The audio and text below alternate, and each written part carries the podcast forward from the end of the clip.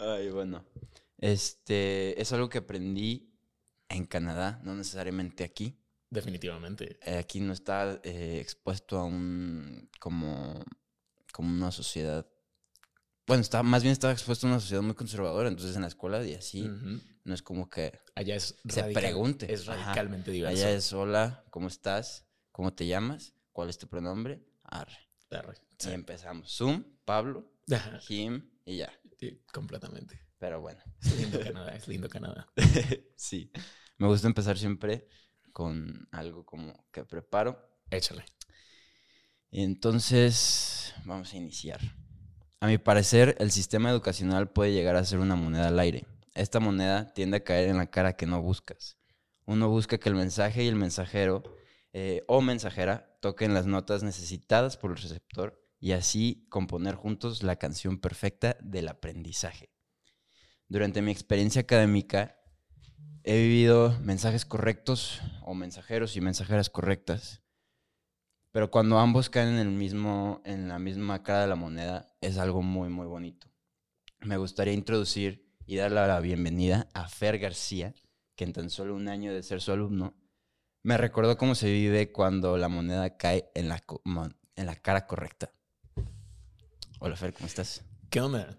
Todo chido. Bienvenido al qué- podcast. Qué bonito, qué bonito. De verdad. Quería platicar primero contigo un poco de tu experiencia en el mundo docente, Uf. como docente. ¿Cómo empezaste? Pues mira, eh, ya tengo 30 años, así que ya oficialmente soy viejo. Eso está, está cagado. Eh, Todavía no, todavía Todavía no, todavía no. Ca- caigo en ese, en ese, en ese raro, rara frontera Sí. de los chavorrucos. Sí. Eh, fíjate que el ser profe raramente es algo que corre en toda mi familia y muchas veces no somos lo que nuestra familia espera, ¿verdad? Sí. Y como que las profesiones familiares es algo medio raro. Sí. Raramente esta fue una a la que mi familia nunca me empujó para hacerlo, pero la gran mayoría de mi familia lo son desde escuela primaria pública, secundaria pública, hasta. Mis papás que han sido de universidad, ¿no? Entonces, no sé, siento que el ser maestro siempre fue como que algo estuvo, como que estuvo súper presente, ¿no? Desde que era muy morro. Ujú. Y fue como una transición natural. Inclusive después de haber estudiado este, relaciones internacionales y un frío historia, era como la transición natural, así como que lo que ya esperaba, ni siquiera tenía Sí. como un... No tuve una pregunta del ¿y qué voy a hacer? ¿no? Después de esto. Era como el llamado automático. Ok, Entonces ¿y hubo esa seguridad desde siempre? Creo que sí, desde siempre. Eh, la carrera, eh, a pesar de que tenía una súper becota, porque Sí. somos ñoños aquí, eh, la, lo que no era de la beca lo, lo terminé pagando dando clases de inglés, ¿no? O sea, de- era como, Ok. era como el, el el constante, ¿no? El de que pues alguien va y atiende en un café para pagar la carrera, yo daba clases de Ok. idiomas, ¿no? Te voy a tantito el micrófono. Dale, dale. Ahí está. Pero, Ajá. pues siempre fue como, como esa, esa transición automática. Y creo que realmente conecté con el poder hacer eso. ¿Crees que sea como de sangre? Es que últimamente yo me, yo me como cuestioné mucho eso porque ya lo había contado en este podcast. Mi mamá, yo no sabía que antes de, eh, de que se casara y todo eso, ella se dedicaba literal a lo que yo estoy estudiando y, y tenía de que su estudio con mezcladoras de audio, con, para editar este, videos y, o sea, como coverage de eventos, este, y así. Y yo no tenía idea de eso, güey. O sea, te juro, yo nunca, nunca me había dicho nada, nunca me, me enseñó nada, nunca me platicó al respecto de nada de eso. Hasta que elegiste ese camino. Ajá, hasta que ya, ya estaba en el camino, me dijo que, oye, este, Por esto". cierto. Ajá. Entonces, ¿crees que sea algo así como que ya, ya lo traemos o, o- o por la exposición? Creo que la exposición tiene mucho Ajá, que ver, ¿no?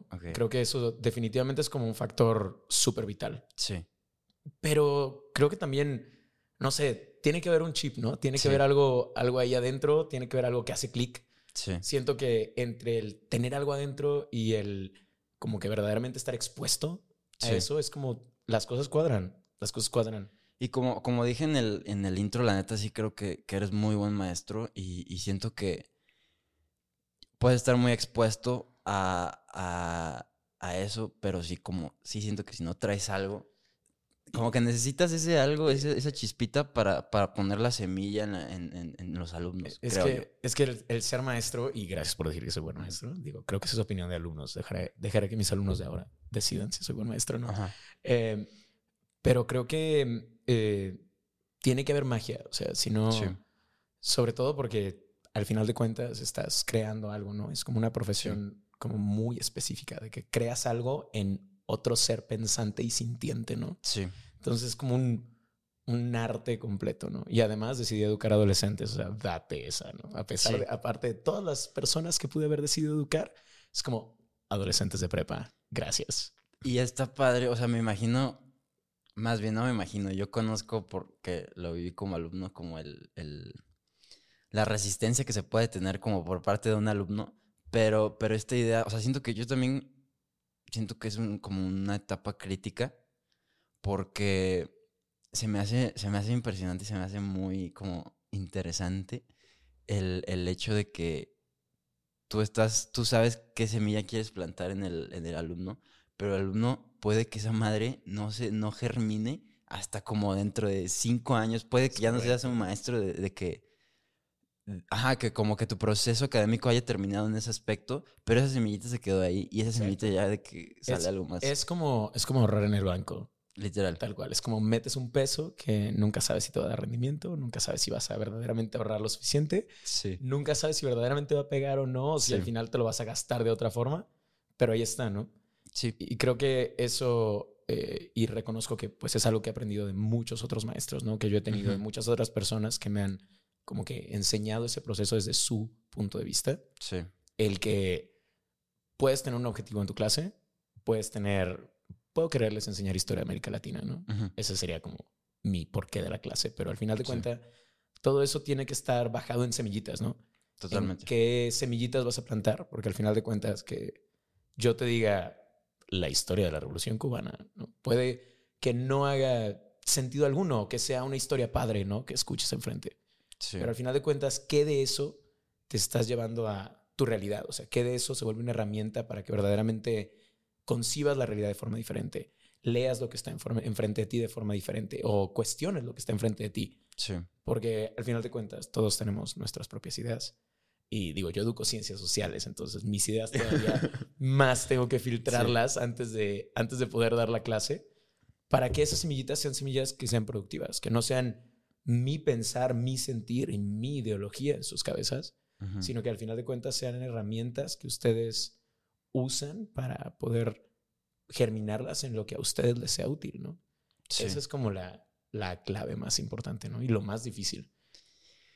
¿Cómo mides? O sea, ¿cuál es tu criterio al medir como estas ideas que tú dices? O sea, como dar, me imagino que como maestro tienes que dar como las cosas son así, eh, pero le metes un poco de tu opinión, pero ¿cómo, cómo mides esa opinión? Uf, con años de preparación. Ajá. Es como al que crea, al que cree que su profe llega y se para enfrente así de sin haber leído nada. Sí. Ok, probablemente pase una, dos veces al semestre. O sea, todo, Sí. a todos nos pasa, pero es como horas y horas y horas de, de pensar, o sea, como, planear todo, ¿no? O sea, si, Sí, si vamos a grabar un podcast, tú ya tuviste como horas de pensar qué preguntas me vas a hacer, por dónde vas a conducir, ¿no? Yo dedico horas, así, horas ñoño, horas escritorio, de, de pensar a dónde quiero llegar o qué semilla quiero plantar, para de ahí hacer como que todos los pasos anteriores, ¿no? ¿Qué ideas tienen que cruzar? ¿Qué ideas tienen que interseccionarse unas a otras? ¿Tienen que estar una encima de la otra? ¿O cómo te llevo de la idea A, que es muy básica, a una idea B, a una idea C, a una idea D, a que tú transiciones a la idea E, ¿no? Es muy chistoso que literal ahorita acabas de describir el proceso de hacer una película.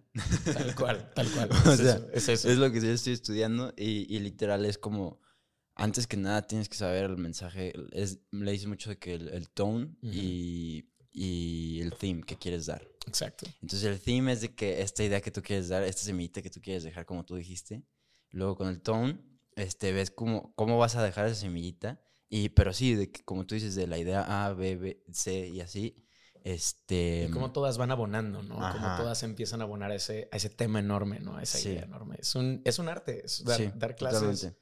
es un arte. Y este, me da, me da mucha risa porque yo, yo enseño historia, ¿no? Ujú. Enseño otras cosas, pero ma- mayoritariamente historia. Y cuando empecé a estudiar y a prepararme justamente para enseñar historia, ¿no? Lo primero que te dicen es que la historia originalmente era un arte, o sea, el, explicar la historia y el contar la historia era un arte, ¿no? Y Totalmente. era como arte, luego disciplina y ahora es ciencia, ¿no? Y cada idea eh, cambia de forma diferente, ¿no? Pero que el arte de contar la historia y el arte de verdaderamente que haga sentido en quien te esté escuchando Sí. es como, es parte de ser maestro, sí, científico social, sí, haces todo tu, tu desmadre académico, pero al final de cuentas eres un storyteller, ¿no? Y tienes, que, tienes que ir guiando a, a- a los alumnos a, a verdaderamente caminar eso contigo, porque si no, si no se vuelve una clase de historia aburridísima. Es lo que, es lo que decía al principio, que la, o sea, como que el mensajero y el mensaje tienen que estar como en colaboración. Y sí siento que es algo muy difícil porque yo creo que todos hemos tenido esta clase donde el tema es muy rico, pero es como, pues es un, la, básicamente la clase es un ensayo que no para y no para y no para y no para. Y pues le pones todas tus ganas, pero tiende a ser como un poco tedioso. O al Claro. revés, puede que, puede que el, que el tema en lo personal no te interese, aunque sea un tema rico, puede que no te interese y, y el mensajero puede, o sea, el maestro puede ser como tan como interactivo y así que, que pueda como hacer que te guste la que hacer materia. Ese clic, ¿no? El tema ajá. al final de cuentas. Sí, es, es, Sí. es todo un circo y tengo que decir que tengo prácticas de docente terribles. Por ejemplo, yo sí soy de esos que se para dos horas a hablar y puedo ponerme Ujú. dos horas a hablar enfrente sin Sí. parar, ¿no? Pero este, creo que, creo que tiene que ser algo que verdaderamente te mueva. O sea, Sí. si, si vas a enseñar algo, no puede ser una cosa que mínimamente te agrade, ¿no? Que te hayan Sí. obligado a darla, ¿no? Tienes, tienes que encontrar ese gusto y ese por qué, ¿no? Creo que sobre todo ese por qué el por qué lo estás enseñando, ¿no? O sea, si te estoy enseñando a sumar uno más uno, ¿por qué? ¿Y eso qué? O sea, solamente para Ok. que tengas la habilidad de sumar uno más uno, pues eso no hace sentido alguno, ¿no? Sí. Te voy a enseñar historia para que puedas escupirme fechas directas o verdaderamente para que puedas tener herramientas más grandes, ¿no? Y más profundas. Entonces, Sí. creo que verdaderamente va de la mano de pensar el por qué lo estás haciendo. O sea, no digo maestros buenos, maestros malos hay en todas partes, ¿no? Así como Sí. profesionistas buenos, profesionistas malos, Como todo. directores buenos y directores pésimos, ¿no? Sí. Pero creo que los los maestros que yo he tenido y los compañeros que yo he tenido, que digo, wow, lo que lo que hace adentro del salón eh, hace sentido con, con los alumnos, con las alumnas, hace sentido en el transformar y en el crear, son verdaderamente estas personas que tienen un porqué. O sea, que su porqué trasciende las paredes del aula, ¿no? O sea, su porqué trasciende el objetivo de la materia y trasciende el objetivo de la clase, ¿no? Lo que pondrías en el pintarrón de hoy vamos a aprender a dos puntos. O sea, puede ser que yo lo ponga, ¿no? Hoy vamos a aprender a sumar uno más uno, pero si mi objetivo es verdaderamente darte una herramienta para tu vida, para que puedas hacer Sí. ABCD. Creo que esas personas que ven su objetivo más allá del pintarrón, más allá de la lectura que tengas que hacer antes de la clase, más allá del speech que te van a dar en la clase, creo que Sí. cuando ese objetivo es, y a veces es súper intangible, ¿eh? es como esas semillas que dices, güey, las vas a echar y a ver si llega. Creo que cuando ese objetivo verdaderamente resuena con el mensajero, ¿no? Cuando verdaderamente resuena con quien está ahí enfrente, entonces la clase no es un protocolo de trabajo, sino se vuelve un lienzo en blanco para poder verdaderamente hacer arte, Sí. tal cual. Qué locura. O sea, por eso, por eso mismo hago el podcast. O sea, siento que todo lo que estás diciendo se puede, se puede como transmitir a cualquier cosa. Tiene mucho sentido esto de- del, del por qué.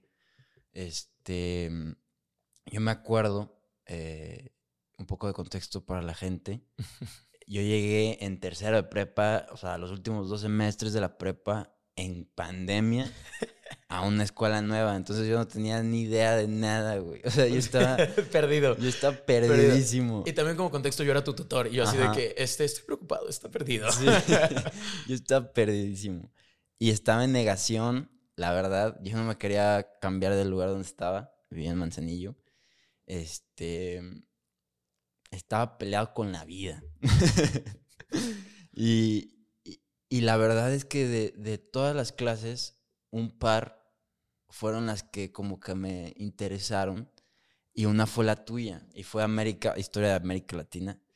Este, y siento que yo sin saber ese por qué fue como fue una herramienta para que me interesara yo en algo y ya como que abriera como más como eh, curiosidad, curiosidad, interés. Porque ahora otro tema que quiero tocar es que durante ese año, a Historia de América Latina, me di cuenta que en mi vida me habían, me habían enseñado cosas de historia de América Latina. iba en los, o sea, el último año de prepa y yo no sabía nada de, de nada. De nadie abajo de México. abajo geográficamente, quiero especificar. Sí, no, no, es, es, un, sí, es un tema. No existe la materia de historia de América Latina en la prepa legalmente. Eh, hay muchas razones históricas, ¿no? Nos gusta sentirnos América del Norte, nos gusta pensar que, que, no somos América Latina y luego volteas a ver América Latina y dices, wow, es como ver a mis primos, ¿no? Esas personas que son absolutamente iguales a ti, absolutamente diferentes también. Sí.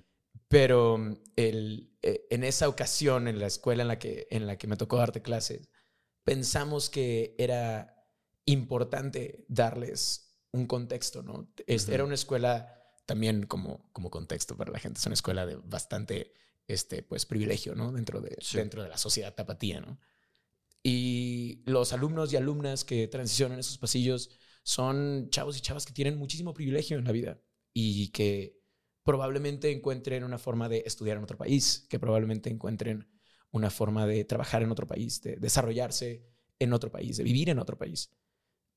Y sentíamos que que no hacía sentido esa transición si no entiendes no nada más tu nación, sino tu cultura, tu, tu, origen. Y al final de cuentas todos, todos este, como que compartimos esta latinidad, ¿no? Este, Esta historia compartida que a veces sonaría como que aprender historia de Argentina es como extremadamente lejano, ¿no? Y luego la, la, la, lees, la aprendes y dices, es como si estuviera hablando de mi propio país y hay muchas cosas que, que terminan conectando con la, con la experiencia de vida y con la experiencia de nación que tenemos nosotros, ¿no? Sí. Entonces, al momento que pones un pie en otro país, tu, tu entender de ese contexto en el que estás en otro país es diferente cuando no nada más te has adueñado de tu identidad como mexicano, como, bueno, primero como persona, como mexicano, sino tu identidad como latino y como latinoamericano, porque es una identidad muy diferente que nada más ser latino en Estados Unidos o en Canadá, ¿no? Sí. Y creímos que, que, ese experimento de poderles dar una clase de historia de América Latina cobraba sentido en, en, en darles una herramienta de, de identidad. Sí. Y, y, no era una clase perfecta. O sea, al, día de hoy, bueno, creo que se sigue dando en, en esa escuela porque ya no estoy ahí. Y es un, era un experimento, era un, un, ver qué pasaba y el resultado fue maravilloso. El resultado fue, fue verdaderamente ver alumnos, alumnas que, que estaban parados en otro lugar y podían preguntarse, ¿y esto qué conmigo, no?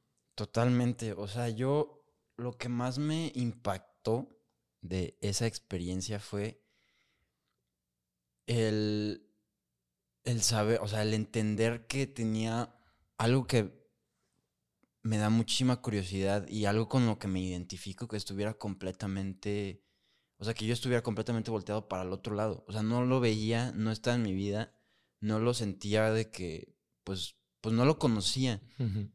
y, ya que lo conocí, ya que tuve ese, ese año de, de una, diría yo, breve, pero, pero pues me quedé bien parado en, como en el comienzo. Ok, sí, sí. Este, pues ya no, pues ya no hay vuelta atrás, o sea, ya, ya estoy, o sea, ya es una identidad que en cualquier aspecto busco como, como eso se correlaciona en, la posición donde estoy hoy. Completamente. Y, ese, al final esa era la semilla. Esa er, ese era el objetivo que trasciende las cuatro Le dieron en el clavo, la verdad. O sea, ese, ese era el objetivo, ¿no? Ese era el, el objetivo de la clase era aprender, no sé, la historia de, Argentina, ¿no? En algún momento hablamos de Argentina, de Chile, de Cuba, de un montón de lugares, ¿no? Pero al final ese era el, el, punto, ¿no? O sea, el, el cómo hacemos que no puedan leer su existencia solo a través de, la, de lo aspiracional de no estar en América Latina. Sí. Creo que ese era, ese era el clavo, ¿no? Porque todos, todas, mm, el gran porcentaje de la clase media a alta, alta de México.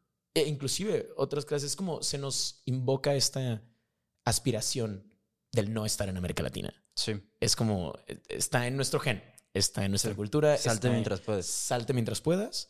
Y si no puedes, entonces se encuentra cómo, ¿no? Y tenemos problemas enormes en nuestra región, ¿no?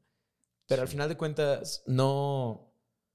Eso pasa porque no somos capaces de leer nuestro, nuestra región. Somos capaces de no entender esta historia compartida que tenemos todos, ¿no? Y además somos ajenos a lo que pasa con nuestros primos en el resto de América Latina, ¿no? Es como, no sé, es muy fácil aquí en México decir, y las caravanas migrantes, ¿no? Y decir de, ah, pues es que vienen los migrantes y qué horrible ir a, pararse a Avenida Inglaterra, ¿no? Donde están pidiendo dinero.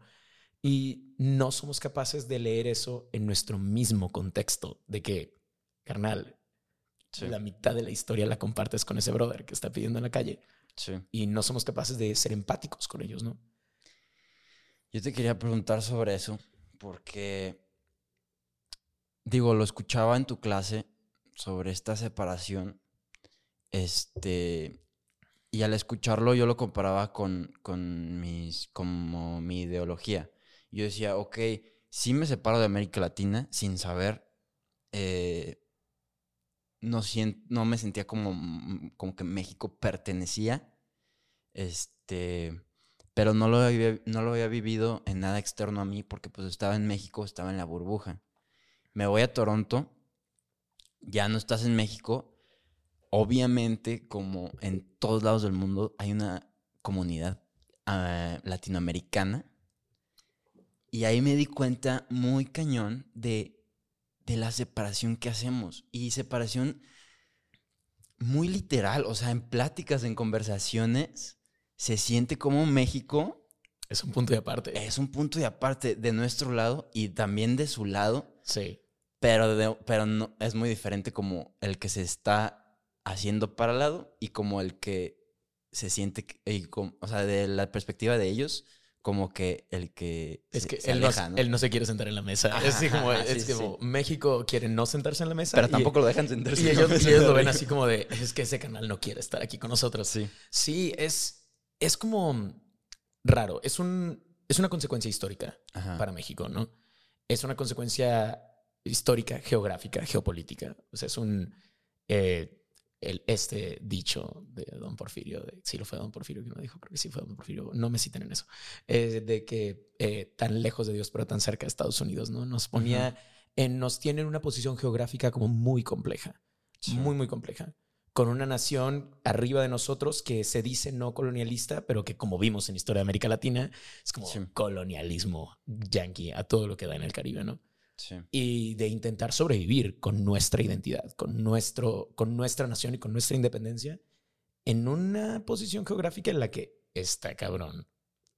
Entonces, no, no es culpa, no es un error, es un modo de defensa que al mismo tiempo tenemos que empezar a cuestionarlo.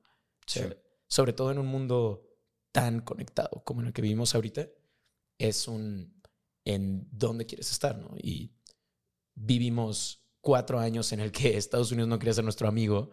Digo, Biden ahora es presidente y eh, ya quieren ser nuestro amigo un poquito más. Pero tuvimos cuatro años en las que nos la vimos negras. Sí. Y era un empezar a pensar con quién te quieres sentar en la mesa, ¿no? Eso no quiere decir que no nos vayamos a sentar en la mesa con Estados Unidos, ¿no? Pero es como ir al comedor de los chicos populares y darte cuenta que por más que te quieras sentar con los chicos populares, tu mesa está en otro lado. Es más bien que eso. Ok, qué locura. Sí, totalmente. O sea, yo, yo, quería platicar de eso porque sí, en mi experiencia allá, allá en Canadá, como sí pude como presenciar eso un poco. Este, y luego también otra cosa es la, la semilla de tu clase, sí también como me dejó como este, como de querer saber más, saber quién soy. Por eso, de hecho, empecé a leer este libro, El, el laberinto de la soledad de Octavio Paz. Uf, algo, algo leve, algo leve de lectura de domingo, algo, algo muy en tranquilito. Algo tranquilo. Pero escucha esto, o sea, en el, digo, de seguro tú ya lo leíste, lo quiero recalcar para que es como, siento que es un argumento que que ilumina muy bien lo que estamos hablando. En este primer ensayo habló sobre el mexicano en, Norteamérica. Y dice, este, por, caminos secretos y arriesgados, el, el Pachuco, Pachuco siendo la persona que se va a Estados Unidos, mexicano. Eh, esto es en los 50, cabe mencionar. Intenta ingresar en la sociedad norteamericana, más él mismo se veda el acceso. Eh, desprendido de su cultura tradicional, el pachuco se afirma un... Ay, cabrón, no veo nada. Se afirma un instante como soledad y reto. Niega la sociedad a la que procede, niega la sociedad que procede y a la norteamericana. El pachuco se lanza al exterior no para fundirse con lo que le rodea, sino para retarlo. Es el, el laberinto de la soledad de Octavio Paz. Es, un, es una manera muy bella de intentar entender nuestra identidad como mexicanos. Es una manera muy densa. Es como necesitas así como que varias tazas de café, sentarte con calma y luego atender al laberinto y de la mucho. Y, así como lo lees y dices, ¿qué dijo? Regresas, ¿no? Eh, sobre todo si lo quieres entender bien, ¿no? Creo que eh, el Pachuco en los años 50 era este eh, México americano que normalmente procedían de la clase media acomodada en México que los volvía la clase media trabajadora en Estados Unidos, ¿no? Y en esos años 50 los pachucos eran todos que traían como que muchísimo el swing, muchísimas cosas que se volvieron culturales en Estados Unidos, ¿no? Sí. Y son el origen de, de, de, la cultura de la cultura chicana, de la cultura de la cultura paisa, ¿no? De, de, de la cultura latinex en Estados Unidos muchas veces, ¿no? Y al final de cuentas Octavio Paz ve a los pachucos como un ni son de aquí ni son de allá, ni quieren ser de aquí, pero ni quieren ser de allá. Sí. Y solamente están allá para hacerla de pedo. literalmente eso es lo que está diciendo. Y si bien las, las cosas han cambiado, ¿no? Y por ejemplo, hablar en el 2022 de la cultura Latinx en, Estados Unidos, en Canadá, porque es muy diferente decir este latinoamericano, latino al, al Latinx, ¿no? Porque ya es una mezcla completa de ambas culturas, ¿no? Es un merging absoluto de ambas, ¿no? Sí. Creo que eh, creo que América es mucho más compleja de lo que parece. Y América me refiero de Canadá, Argentina. Sí, todos. Como dice Residente, todo, es como decir que África... Solamente es Marruecos, ¿no? Sí, o sea, la, América es súper compleja. Y el poder ver como estas eh, diferentes como culturas que, que se interseccionan, ¿no? que, que, se, que se conectan unas a otras, que, que viven unas con otras. Y te das cuenta que la, cultura blanca anglosajona es realmente aquella que es la más específica, diferente del continente, ¿no? Es como específicamente la que es más ajena a la, a la alta mayoría de los que vivimos en este continente. Es la cultura blanca anglosajona. Literal. Y eh, te da para entender, por ejemplo, esta transformación que está viviendo Estados Unidos ahorita, ¿no? Estados Unidos en unos años se va a convertir en un país mayoritariamente latino. Y si no es que muchos estados ya son mayoritariamente latino, la minoría más grande ya son los latinos y el voto latino se vuelve como el la verdadera diferencia ¿no? en las elecciones. Entonces, eh, es un reto cultural para ellos también, porque este pachuco del que hablaba Octavio Paz, que en su momento ni era de aquí ni era de allá, volvió el allá su aquí. Sí. Entonces, y ya tiene generaciones. Tiene generaciones y generaciones que han creado una cultura similar a la nuestra en muchas cosas y muy diferente a la nuestra en muchas cosas. Su experiencia social ha sido muy diferente, su experiencia política es muy diferente.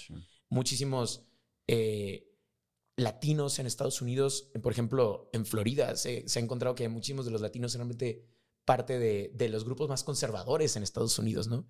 Y en otros lugares son súper liberales, son como una mezcla muy extraña, pero al final de cuentas está transformando a la sociedad gringa, ¿no? Está transformando a la sociedad canadiense. También digo, Canadá es un experimento muy aparte porque es esta mezcla increíble de muchísimas cosas. Pero siento que a veces el no ser de aquí, el no ser de allá, y a nosotros como mexicanos, el que nos han dicho, no, es que tú eres de aquí para arriba, carnal. Y, y volteale para arriba y nos ha limitado de muchas cosas, nos ha limitado a entendernos a nosotros mismos, nos ha limitado de vernos y decir, este proceso histórico, que pensar históricamente para todas las personas es complejo, ¿no? Pero como nación debería de sernos sencillo. Este proceso que estoy viviendo en mi política, en mi historia, en mi sociedad, en mi ser, en mi compartir, lo han vivido otras naciones, ¿no? Lo han vivido otras naciones que son mis primos, que son mis iguales, que compartimos una historia de origen, ¿no? Que compartimos muchísimas cosas. Y nos cuesta, nos cuesta porque no la conocemos. O sea, nos es imposible conocerla. Nos cuesta muchísimo. O sea, a mí me costó un buen. O sea, yo, y, lo que se me hace cabroncísimo es que me cuesta un buen y yo ni siquiera sabía que me costaba. O sea, no estaba enterado, estaba super out en, en, la plática. Porque, mira, yo me fui a Canadá para, para buscar el sueño, ¿no? El sueño canadiense, porque el sueño americano como que no me latía. Pero el sueño canadiense está padre. Hay, salud pública, hay salud pública. Sí, literal. Yo quiero, quería mi tarjetita. Exacto. Este... Y... Y era esta idea de que, ok, me voy a ir a Canadá, em, voy a hacer mi, mi vida allá. Quiero, quiero como crecer profesionalmente también allá y de alguna manera voy a, voy a como regresar algo a México. Correcto. Pero a una manera la traía como muy abstracta, muy de que en algún punto, en algún punto me de alguna forma. Ajá. Ya me voy para allá, este, pues la escuela increíble, la gente increíble, aprende, o sea, me abrieron los ojos culturalmente a como, como, pues sí, salirme de mi burbuja y ver qué cosas están padres allá, qué cosas nos vendemos acá, este, como este método de comparación. Pero ya está muy, hasta el final te estoy hablando de estos últimos tres meses, cuatro meses, platicando con, con gente en mi misma posición de todos lados del mundo. O sea, me fui de mi país porque no quería algo seguro. Me fui de mi país por buscar este, oportunidad, eh, dejé mis compas, dejé mi familia, este, y me di cuenta de, de, que todos seguían muy establecidos en esta idea de, de, y pues sigo aquí y me voy a quedar aquí y, o sea, ya nos enseñaron literal las maravillas y las oportunidades que tenemos literal en el aspecto creativo con el gobierno tienes un buen de oportunidades en fondos este para películas te este, produzco esto. La industria de Canadá del, del cine no se mueve por estudios como en, como en Estados Unidos no es comercial. No. En la, industria del cine en Canadá es completamente gubernamental o sea gobierno, sí, lo mueven el dinero de los taxes.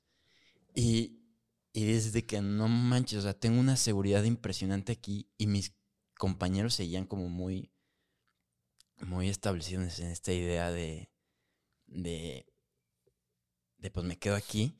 Y así me di, desde que entre más conocía de todas las cosas que tenía Canadá. Y luego abres Twitter y ves que le cortaron el presupuesto de cultura en México. Y dices, y dices, ¿por qué, güey? O sea, no. Y dije, y ahí fue cuando me empezó a llegar como esta idea de que, ¿para qué me voy, güey? O sea, ¿para qué me quedo allá? Este, ¿por qué no intento hacer algo en México para acercarme un poquito a, un lugar mejor? No, no, no, no al lugar que está en Canadá, porque es algo... Es algo utópico, casi, casi. Ajá, es, pues, es irreal, la verdad. Pero como de, de alguna manera como poner tu semillita, ¿no? Y, te, y, y esta comparación de pláticas con, con gente este, latina, latinoamericana, era de que nosotros como mexicanos siempre nos ponemos que estamos en la miseria y que está todo por... nuestro país va a dejar de existir en los siguientes tres años. Y sorpresa, no es cierto. Y no es así, no es así, no ha sido así. Y hay situaciones muy diferentes. Correcto que, podemos aprovechar que todavía no estamos en esa situación. Ni estaremos. Es un mundo muy diferente. Sí. Creo que, creo que algo importante que hay que decir es que, a ver, salirse de América Latina, salirse de México por buscar el sueño americano, el sueño canadiense, el sueño europeo, no es pecado. No, ajá. No es pecado. totalmente. O sea, creo que eh, quien tiene esa oportunidad y que verdaderamente obtiene esa oportunidad, qué, qué chingón, qué Ujú. padrísimo, ¿no? sí. Creo que muchísimas personas quisiéramos tener esas oportunidades y muchísimas personas merecen esas oportunidades, ¿no? También porque somos una nación limitada en muchas cosas, Sí. brillante en muchas, pero limitada en muchas cosas. Buscar ese sueño no es pecado Sí. y el quedarse allá no es pecado. Eh, creo que verdaderamente el pecado está cuando quieres cerrar la página y negar la cruz de tu parroquia, ¿me explico? Sí. Creo que ahí es donde está el verdadero issue del asunto. Es Sí. como podrás, y lo de- alguien lo dice, ¿no? De que podrás salirte de México, pero México no puede salirse de ti, carnal. Sí. Es, es, este, es, es fair buscar esas oportunidades, porque sí, no, no estamos en el punto absolutamente jodidos que muchas veces nos gusta decir así como de esto está terrible, sí. México va a acabarse, vamos a ser Venezuela, eh, o algo así, ¿no? Que- Vete a que- Venezuela y que es, eh, que es la como- que de exactamente, decir, sí. exactamente, ¿no? Y, y Venezuela también tiene muchísimas cosas enormes, increíbles. ¿no? Y nos atrevemos a decir eso como si ser nación de América Latina fuera nuestro pecado, ¿no? Es como Sí. de maldita sea que estamos en América Latina, ¿no? Y creo que esas oportunidades son legítimas cuando te das cuenta que estando allá no puedes dejar de ser y no puedes negar esa identidad que, Sí. que posees, ¿no? Y muchas veces creo que ese pecado es un pecado que sucede sin saberlo. Sí. Esa era la pregunta que teníamos cuando queríamos hacer la clase de América Latina. Sentíamos que nuestros alumnos y alumnas que se fueron a la a NYU, tengo exalumnos que han aplicado a Yale, que están en Milán estudiando moda, ¿no? Que están en la Complu estudiando sociología Sí. eh, que estaban estudiando cine en Toronto, ¿no? Creímos que el verdadero pecado era mandarlos ahí sin ser conscientes. Ese era el pecado. Lo que hagan con esa conciencia ya no está en nosotros. Sí. Pero también es, sería bellísimo, ¿no? Que todos pensáramos que con las oportunidades que tenemos y que aquellas personas que han dejado América Latina, que esas oportunidades que han tenido allá van a, de cierta manera, traer algo, ¿no? O hacer algo. Creo que sería utópico pensar que todos lo ven de esa forma. Pero creo que, el- que, creo que ya el perdón llega cuando son capaces de estar ahí, construir ahí, Sí. sin negar su identidad latina. Creo que eso es vital, creo que eso es como, como súper importante. En el momento en que nos olvidamos quiénes somos, entonces a dónde queremos ir, ¿no? Creo que esa es la parte padre de enseñar historia. Sí. Y de enseñar historia siendo un profe mexa latinoamericano y enseñar historia de México, historia de América Latina, aquí en México. Creo que ese es como, como el deber que tienen, ¿no? Quienes dan esta clase. O sea, estamos Sí. no nada más diciéndote chorrocientas mil fechas y chorrocientos mil personajes, ¿no? Sino enseñando de dónde viene nuestra identidad. Porque al final de cuentas, no, América Latina no va a desaparecer de un día para otro, o por más que todos los que puedan conseguir oportunidades de aquí salgan, no va a dejar de existir. Y Sí. nuestros problemas no van a dejar de existir. Y nuestras, nuestra cultura no va a dejar de existir. Entonces, ¿cómo enseñar esa identidad, no? Sí. ¿Qué hacer con ello? Porque si un día te gradúas de cine y logras hacer un fondo privado público para la producción de películas en México, qué increíble, qué increíble. Sí. Pero creo que al final el pecado sería que la película que hagas no tenga tu identidad latinoamericana en ella. Creo que ese Sí. sería el verdadero pecado. Sí. Y a veces el aprender historia pareciera como que es algo súper useless. Es como de estudié historia solamente para decir que cuando ponen la culebra de la banda machos de que con esa mataron a Colosio. Es lo único que puedo decir con historia. No, realmente Sí. el, el enseñar historia y eso es como conectar un lado y el otro, ¿no? Es como verdaderamente el trabajo que tienes que hacer es ser el guardián y el promotor de, de ese conectar con tu identidad. Sí. Y la semilla está puesta, ¿no? Y es imposible. En cuanto te vas a otro país y dices, chale, ya no estoy en América Latina, es como, y e- escuchas, sientes, hueles lo mínimo que te, que te acerca a América Latina y vibras por dentro, ¿no? Sí, es- o sea, eso de que cuando estás aquí en México, la identidad está mucho en tu alrededor, está externo a ti Correcto. y obviamente tienes identidad tú, pero no la conoces, no la como... Sí, no la No lo, no lo ubicas. No lo ubicas, no lo ubicas. lo- lo- te reflejas tanto afuera que no sabes qué está dentro de ti. Exacto, entonces cuando te quitan todo lo de afuera, ahí es cuando te empiezas a... te- o sea, es lo que más me ha hecho conocer mi identidad como latinoamericano, el no, no estar en Latinoamérica. Creo que, bueno, yo terminando, terminando la carrera tuve la oportunidad de vivir en Sudáfrica por Ok. un tiempo. Entonces ni siquiera era de aquí a la vuelta, era extremadamente lejos, ¿no? Y lle- llevaba meses que no hablaba español con alguien. Sí. Era así como inglés, afrikaans y, y sin cosa, ¿no? Clic, clac, clac. Ujú. Eh, y de repente me acuerdo que estaba en un restaurante y se escucha así una mesa de argentinos, ¿no? Y yo así de que llego corriendo así de que, por favor, alguien que hable cristiano, así de hablen español conmigo. ¿no? y estaban botados de la risa porque ellos llevaban dos días ahí y yo de carnal, llevo Sí. seis meses que no hablo español. sí. Y fue, fue muy divertido porque fue como, siéntate, o sea, ¿qué, haces aquí, no? Eh, creo que es el, cuando retiras este, esta mexicanidad, esta latinidad externa, ¿no? sí. Y te ves en otro lugar que es muy diferente y tienen sus beneficios y tienen su- sus cosas hermosísimas, ¿no? sí. Pero no es casa. No es casa. Y ahí es cuando cualquier cosa que te recuerda a casa es casa. Sí. Entonces, si estás por la calle y pasas por un restaurante de comida mexicana, y ni siquiera mexicana, ¿no? Un restaurante de comida latinoamericana, lo que sea, ¿no? Si, hasta si son arepas o si son sí. empanadas o yo qué sé, lo que sea, es como se siente en casa, ¿no? Se siente, se siente que vibras.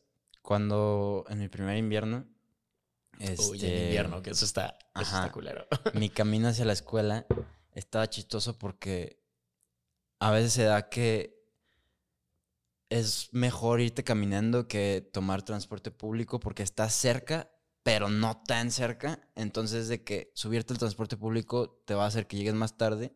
Va a ser y dos, tres paradas. Ajá. Y entonces, si te vas caminando, llegas antes, pero pues es invierno y está nevando. En mi camino, literal, a la mitad del, del- de la ruta, había una, un, un restaurante de burritos. Un puestito de burritos este, que nunca entré, pero como buenos latinos, tenían una bocina afuera del restaurante. No la tenían adentro, la tenían afuera. Entonces, todas las mañanas yo pasaba y estaba el, el bellaqueo intenso a las 7 de la mañana.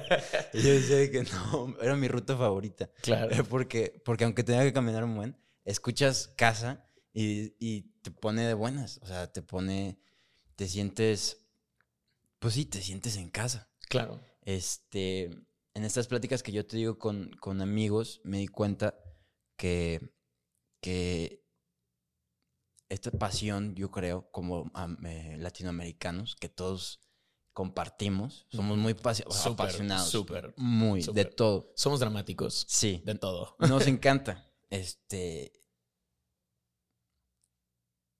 Muchos tienen esa pasión de, ok, yo creo que la mayoría, es más, no puedo decir a uno que no.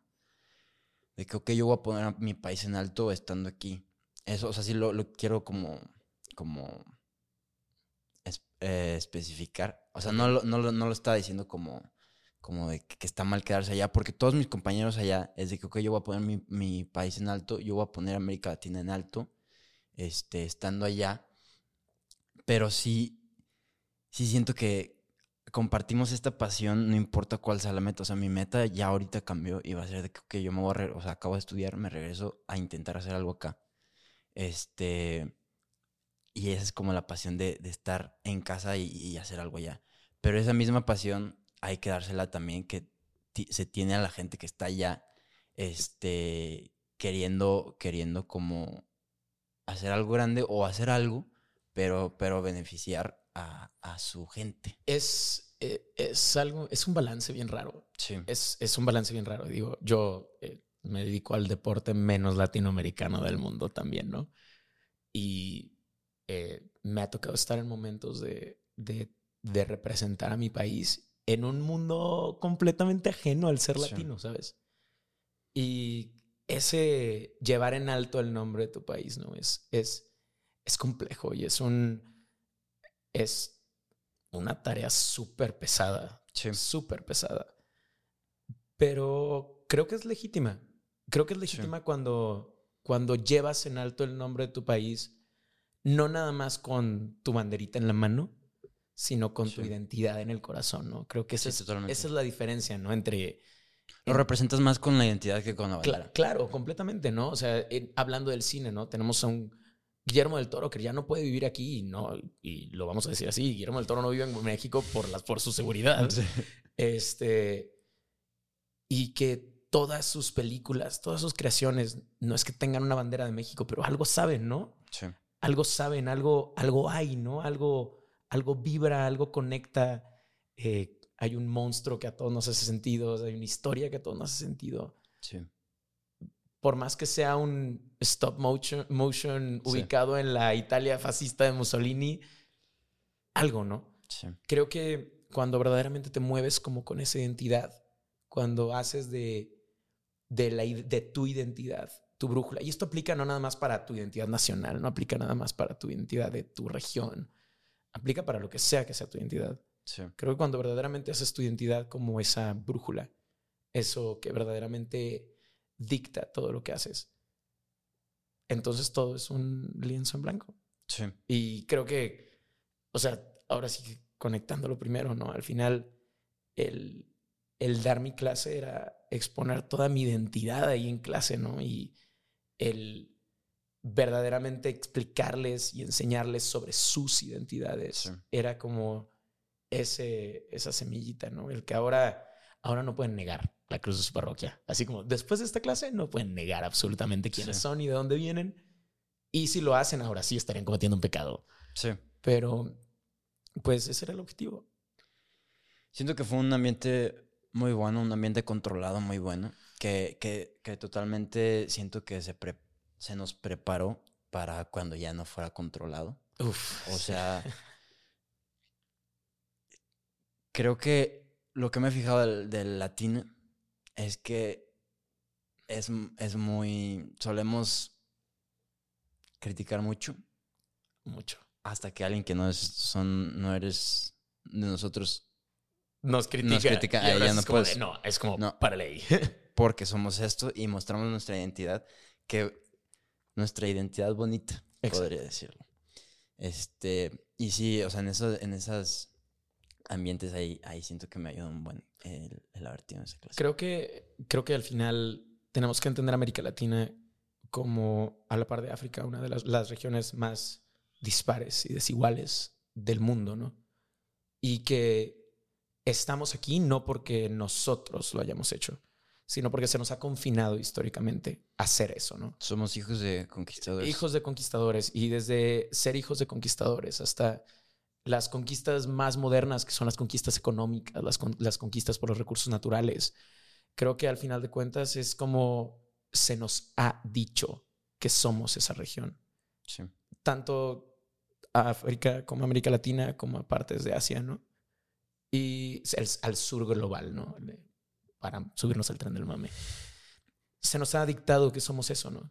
Se nos ha dictado que no podemos vernos entre nosotros, que no podemos vernos a los ojos y entendernos como, como hijos e hijas de esa historia tan compleja, pero también como personas que vivimos en el privilegio absoluto. En México extiendes la mano y tienes comida, cuando en, otras, en otras naciones no pasa eso, ¿no? En América Latina, más al sur, escarbas un metro bajo la tierra y tienes minerales y piedras preciosas, ¿no? Eh, porque somos el pulmón más grande del planeta y tenemos recursos naturales que podemos aventar por el aire, ¿no? Se nos ha hecho creer que no somos dueños de eso. Se nos ha hecho creer que no merecemos eso. Se nos ha hecho entender que nosotros no podemos controlar eso. Se nos ha dicho que nuestras formas de pensar, nuestros gobiernos no son las correctas, ¿no? Hemos sido este, zona de experimentos de cosas terribles que han pasado en la historia, ¿no? O sea, el, capitalismo y el neoliberalismo actual no existiría si no hubiéramos sido nosotros como América Latina el conejillo de indias de, de, esa existencia, ¿no? Sí. Y creo que ahí es donde tenemos que empezar a poner el dedo en el renglón, ¿no?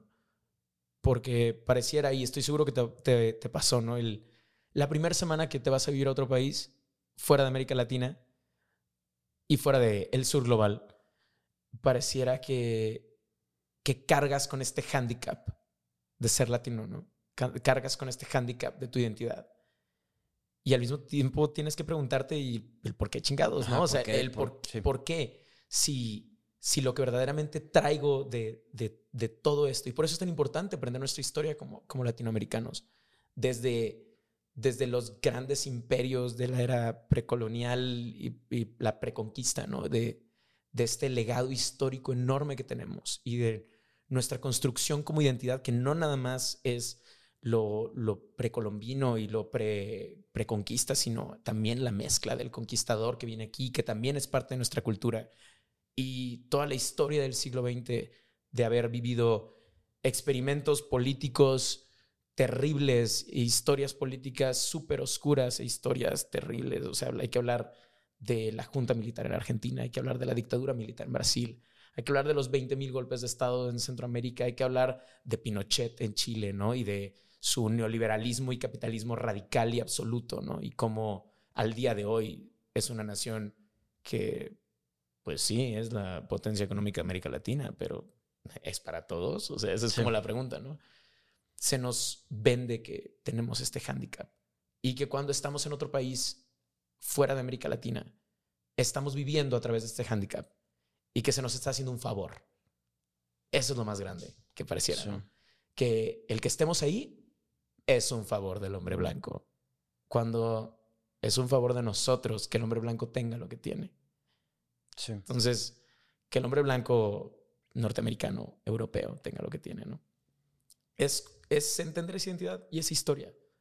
Y creo que al final de cuentas, si, si en ese momento que llega esa pregunta si en ese momento que llega ese sentir, ese absoluto como momento en el que dices, carajo, ¿por qué vengo de donde vengo? Y verdaderamente te empoderas a través de esa identidad. Y dices, es que sí soy, es que sí. soy mexicano, es que sí soy de América Latina, es que sí soy... Y empiezas a nombrar todas tus identidades, entonces ese handicap no existe. Es, ese es el verdadero efecto que debe tener esa clase. Siento que estamos en un punto, yo lo considero bonito, un punto rico en el que, en el que sí, históricamente hablando, porque pues nuestros años no es nada en comparado a la historia. Nada. Este, no teníamos el control sobre nuestra tierra. Bueno, teníamos el control sobre nuestra tierra, luego se nos quitó. Este, y luego nos dicen, ten, Administrala. Eso te presto. Ajá. Este, y ahorita nos estamos dando cuenta de, de, por qué somos como somos. Siento que estamos en un buen momento para darnos cuenta, para ver que de alguna manera tenemos daddy issues. Muchos. La verdad. Muchos. y, y, siento que el, el momento está de que entender, como tú dices, nuestra identidad y entender como lo que ha pasado antes. Estamos en un buen punto para, para decidir a dónde queremos seguir, no necesariamente imitando a otro lugar, porque no somos otro lugar, somos América Latina, somos México, pero, pero sí decidir para qué lado queremos que México se vaya. Creo que el mundo entero está en, ese, en esa encrucijada, ¿no? Estamos en un, en un punto como humanidad en el que ya somos 8 billones de personas en este planeta, en el que los recursos naturales se están agotando, en el que el calentamiento global está, o sea, todos los años lo podemos ver y las alarmas están en rojo y aún así las ignoramos, en el que ya vivimos el año pasado una crisis del petróleo en que el petróleo se vendía a menos tanto y que nuestro sistema económico y de recursos naturales es la cosa más frágil del mundo. Creo que sobre todo las regiones del sur global, África, América Latina, creo que tenemos esta oportunidad, la que dices, creo que sí la tenemos. Y sí la tenemos porque a nosotros nos ha tocado vivir todo. Absolutamente todo. Y nos ha tocado ser experimento de A, B, C, D, que tenemos esta oportunidad enfrente de nosotros. Creo que como humanidad la tenemos. Sí. Aunque creo que, eh, digo, hay a quien no le va a gustar esta opinión, pero América Latina estamos más abiertos a experimentar con formas diferentes de gobierno, ¿no? Nosotros no le tenemos, no le tenemos como esta fe ciega a, a la derecha conservadora, ¿no? Y otros países en América Latina se la tienen, ¿no? Y otros países les gusta experimentar con la izquierda y otros países les gusta experimentar con la izquierda radical, ¿no? Y está bien, está bien que lo pensemos, ¿no? Porque hemos vivido en un mundo en el que históricamente se nos ha dicho que nuestra manera de pensar y de sentir no es la correcta. Al latino, ejemplo político, ¿no? Al latino le, en general le gusta la izquierda, le gusta el socialismo. O sea, eso es, un- eso es algo Sí. natural en la historia de América Latina y que se ha repetido en la historia de América Latina. Y a lo largo en las veces que se ha repetido en la historia de América Latina, siempre ha llegado alguien a decirnos, es que eso no es lo correcto. Es que eso no es lo que debes de hacer. Es que eso es la, no es la manera en la que debes de gobernarte, ¿no? ¿Por qué no? Ahora, yo no sé si sea la respuesta política Sí. o no, pero nos gusta, lo hemos intentado, ¿no? Y hay otros, otros países que lo han intentado y han dicho, no, a mí me gusta un punto más central. O sea, es, es- sí estamos en ese punto. Creo que lo bello de eso sería que como humanidad nos viéramos en ese punto, que sí está jodido ahorita y, Sí. y no nos damos cuenta y todas nuestras alarmas, así como cuando ves todo el tablero y todos los foquitos rojos están prendiendo Sí. y estamos sentados así como de no lo veo, no lo veo, no lo veo. Sí. Eh, la- los, las los países y las naciones que deberían de ser así como nuestros ejemplos a seguir históricamente están fallando. Sí. La democracia no- gringa no es perfecta. La, la- la República Francesa, que debería ser como nuestro ejemplo de, de la máxima democracia, también la- el, el nacionalismo radical está, Sí. está creciendo ahí. En Italia, Giorgia Meloni es la nueva primer ministra, que es de los hijos de Italia y es como un partido que desciende del fascismo de Mussolini. Entonces, esta historia de la democracia perfecta a la que deberíamos de aspirar, ¿dónde está? O sea, Sí. se murió el 6 de enero del 2020. O sea, es como no puede existir. O sea, Sí. Entonces, si esta, esta cosa que teníamos que seguir, ¿no? Este ejemplo que tenemos que aspirar, ¿no? Hablando de un sistema político, ¿no? Esta democracia perfecta gringa a la que teníamos que aspirar todas las naciones. Carnal, si la tuya no es perfecta, o sea, entonces mis maneras de ver la democracia tienen que ser buenas, ¿no? Sí. Entonces, creo que, creo que ahí es donde entran muchas preguntas del que queremos hacer como región.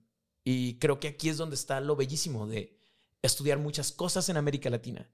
Porque tenemos una nación y una región que transformar. Y sí tenemos muchas cosas que aprender de uno al otro. Muchísimo, muchísimo. O sea, creo que en, en preparatoria llevas historia moderna de México. En otras prepas se llama estructura socioeconómica de México, ¿no? Debería de ser como historia de México 3, la neta. Ujú. que es cuando ves el siglo XX, los sistemas económicos y todo esto. ¿no? Sí. Eh, creo que cuando aprendemos la historia reciente, fuera de, pues las cosas son como son porque, pues está, pues, porque, pues chido. ¿no? Y, ah, pues a mí me tocó Pues así nos tocó. nacer en este país en el que tengo una casa, tengo comida y no me genera ningún problema el comprar mi canasta básica, ¿no? Si no entendemos esa, esa como existencia desde ese contexto de la historia actual, pues entonces que vamos a vivir adentro de nuestras cuatro paredes de nuestra escuela y adentro de nuestras cuatro paredes de nuestro coto Sí. y, y que ruede el mundo afuera, ¿no? Cuando somos el 5% de la población, si bien nos va. Entonces, como es complejo, es muy complejo. Ser, ser latinoamericano es muy complejo y ser latinoamericano con privilegios es muy complejo. Ser latinoamericano sin privilegios es muy complejo. Es una zona muy difícil. Es, es vivir en el videojuego a nivel experto muchas veces, ¿no? Y dentro Sí. de este videojuego a nivel experto habemos muchos que no lo jugamos en experto, lo jugamos en súper fácil. Sí. Y otros que lo están jugando en súper experto, ¿no? Es, es raro, es raro. Pero, pues, ¿qué es la sopa sin salsa, no? Es correcto, es lo bonito. Lo bonito está en la dificultad también, creo. Este, cuando, cuando escribí, bueno, yo escribo mucho cuando no sé qué, qué pienso Ujú. me suelto a escribir y como a- y ahí es donde como mis pensamientos se organizan. Y sí llegué a la, a la conclusión de que para mí puede ser diferente para cada quien, pero para mí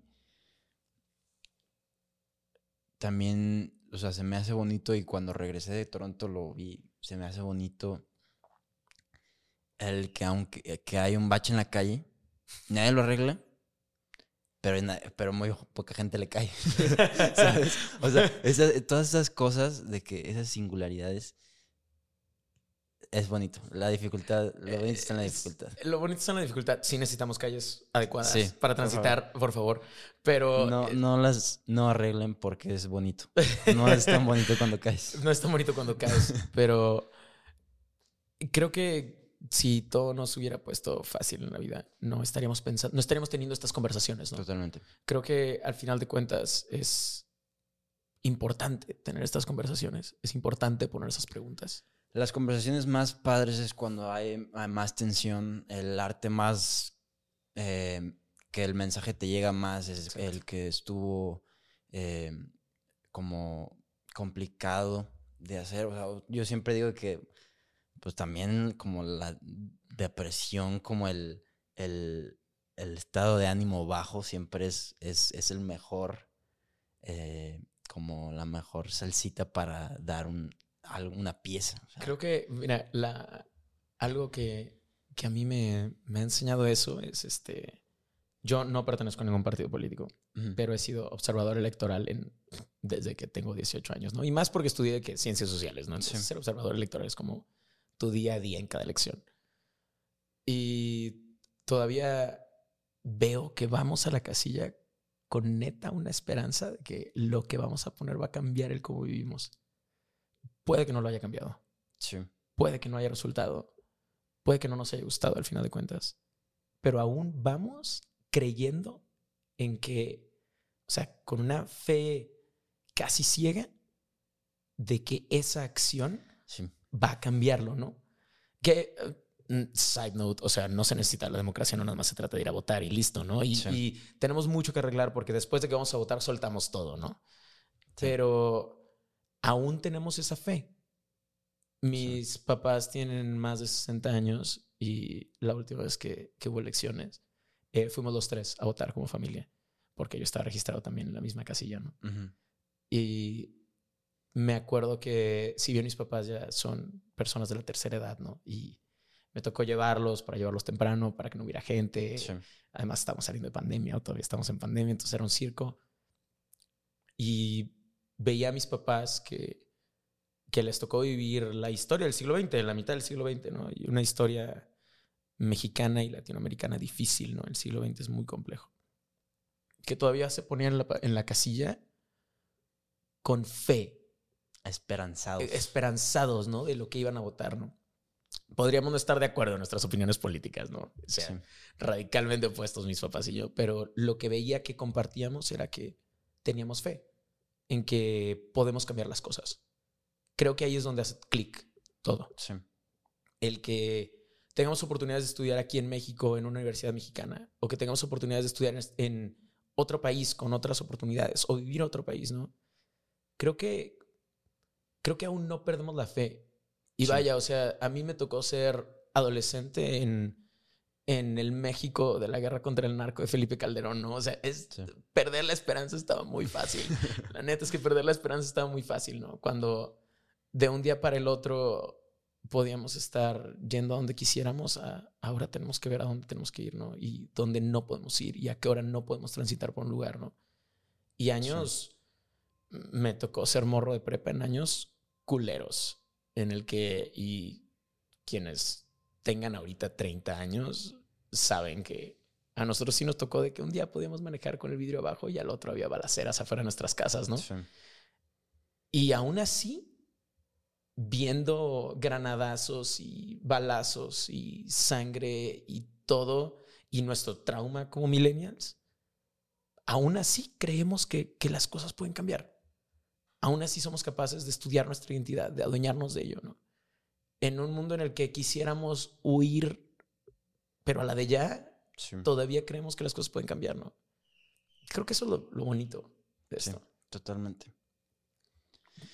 Sí, totalmente. Y, y digo, el ser latino es como un muy buen currículum para, para tener esta fe. Es súper currículum para tener esta fe, ¿no? Porque somos de las regiones más, de- más desiguales del mundo, si no es que la más desigual junto con África, y al mismo tiempo somos la cuna cultural actual del mundo, ¿no? O sea, el, cualquier cosa que salga de música latina es, es automáticamente parte de la cultura humana, ¿no? Sí. Es eh, nuestra gastronomía es parte de la cultura humana, ¿no? No importa si estás en China, va a haber un restaurante de comida mexicana al que puedes ir, ¿no? Sí. Es, es tan importante nuestro soft power en el mundo, Sí. pero tan importante que se nos olvida que tenemos esa experiencia y ese soft power, ¿no? Para cambiar las cosas, que el mundo sin el latino y sin América Latina no sería exactamente el mundo que es, ¿no? Totalmente. Es- Totalmente. Es, es- no, nos atrevemos a, a sentirnos jodidos en un mundo al que le damos tanto. Creo que ese es un punto muy importante. Nos atrevemos a decir, es que no somos nada. Es que es, vivir en América Latina está cabrón. Es que vivir en Guadalajara está cabrón. Y está cabrón. O sea, sí está cabrón. Sí. Pero nos atrevemos a negarnos a no ver todo lo que le damos al mundo, ¿no? A no ver que o sea, Argentina gana la Copa del Mundo y el mundo grita, ¿no? A, a atrevernos a, a no ver cómo nuestra experiencia de vida como América Latina ha dictado el cómo el mundo se mueve y cómo muchas cosas suceden, ¿no? Eso creo que es algo súper denso. Sí, sí, es muy bonito y da mucho orgullo ser latino. Da, da mucho orgullo cuando has aprendido al respecto. Cuando lo ves de esa perspectiva. cuando lo ves desde esa perspectiva, y creo que yo soy ferviente creyente de que historia de América Latina tiene que ser una materia obligatoria en la preparatoria. Tiene que ser. Yo, yo también. Sí, es contigo. como eh, historia mundial contemporánea, sí, sí, Primera y Segunda Guerra Mundial y la Guerra Fría, sí, sí, sí, sí, sí, sí, sí, pero ¿y eso qué? Sí, a mí me, me, me rompe la cabeza como eso, como no es, la verdad. O sea, tiene un impacto muy fuerte, muy grande. O sea, el, el- el conocer a gente, o sea, conocer la historia de gente como tú, te, te, te ayuda muchísimo. No porque el conocer la historia de, de otros países, y no. Pero, pero esta te impacta de una manera, de una manera muy Personal. personal. Sí, sí, sí, completamente. O sea, te, te reflejas en el otro. Sí. Entonces, cuando estás en el mundo, ves tu ser no solamente con mi bandera tricolor y mi mariachi y mis cositas y, y mi historia como México, Sí. sino eres capaz de, de preguntarle al sistema, ¿no? A este Sí. sistema de la cultura dominante, ¿dónde quepo yo? Sí. Y si no quepo, ¿qué tengo que cambiar? Creo que ese es como el, el punto más vital de todo esto.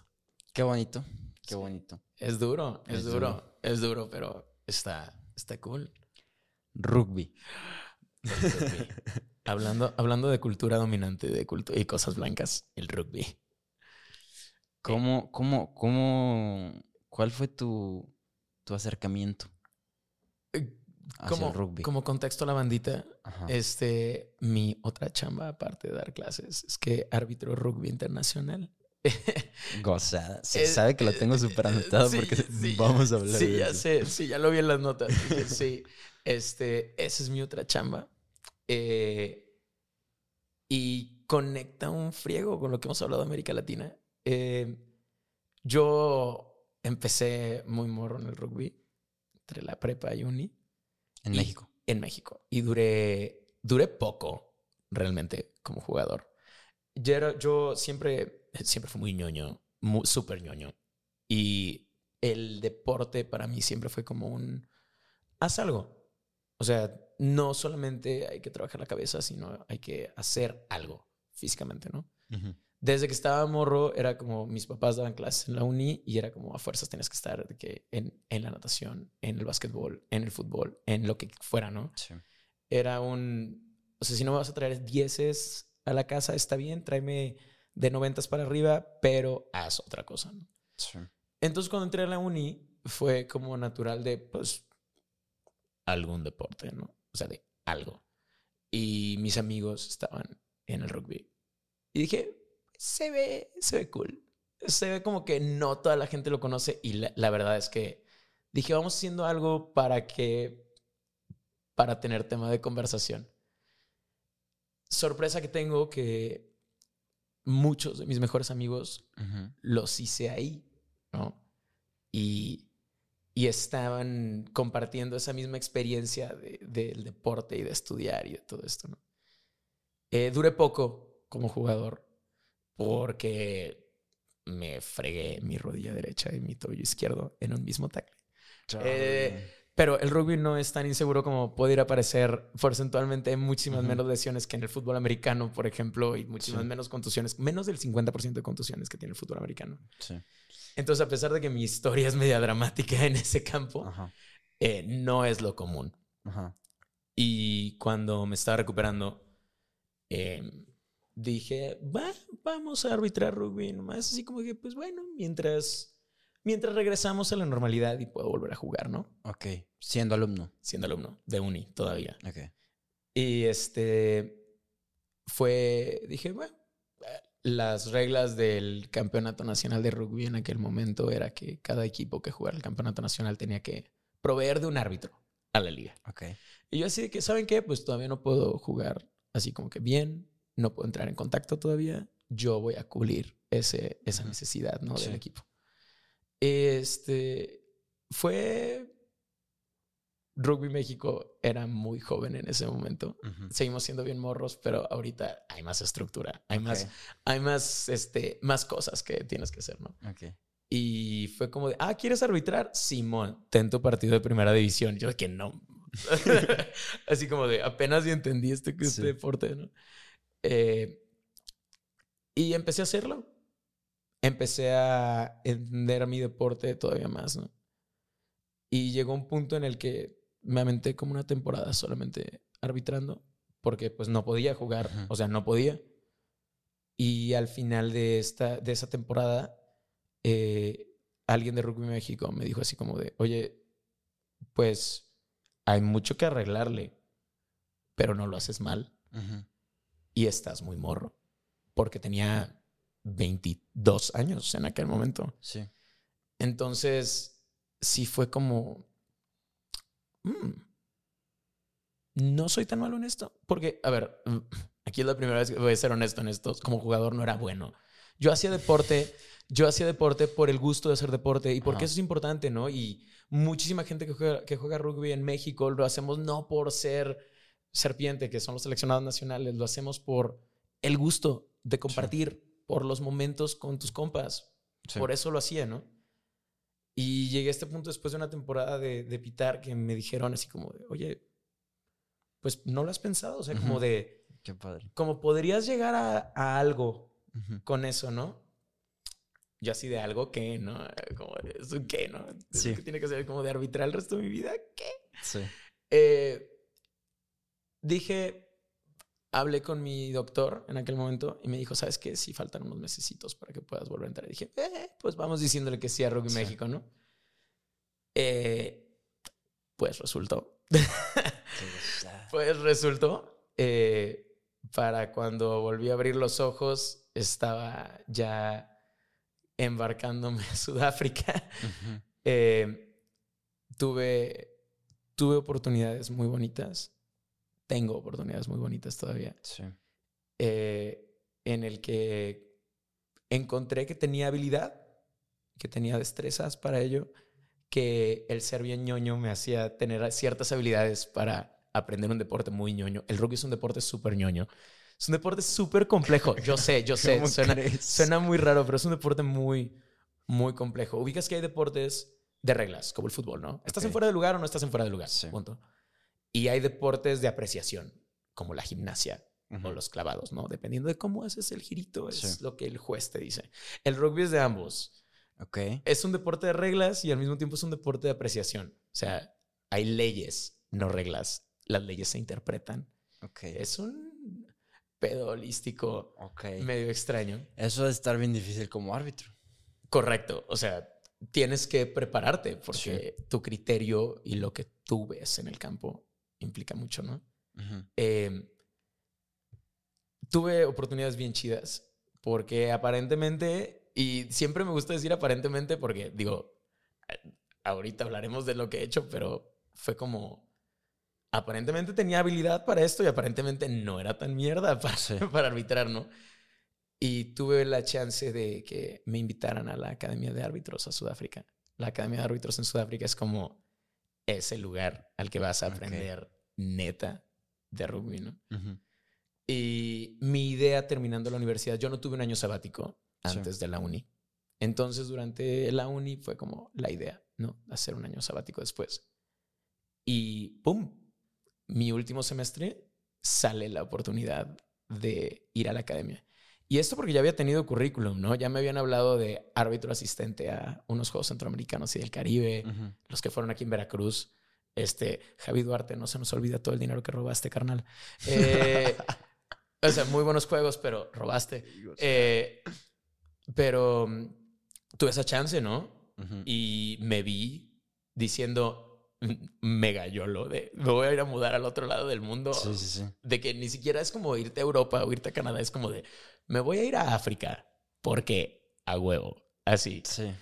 Mis papás estaban en pánico absoluto, así como de ¿cómo que África? Yo sí. sí, pues es que allá está la academia, ¿no?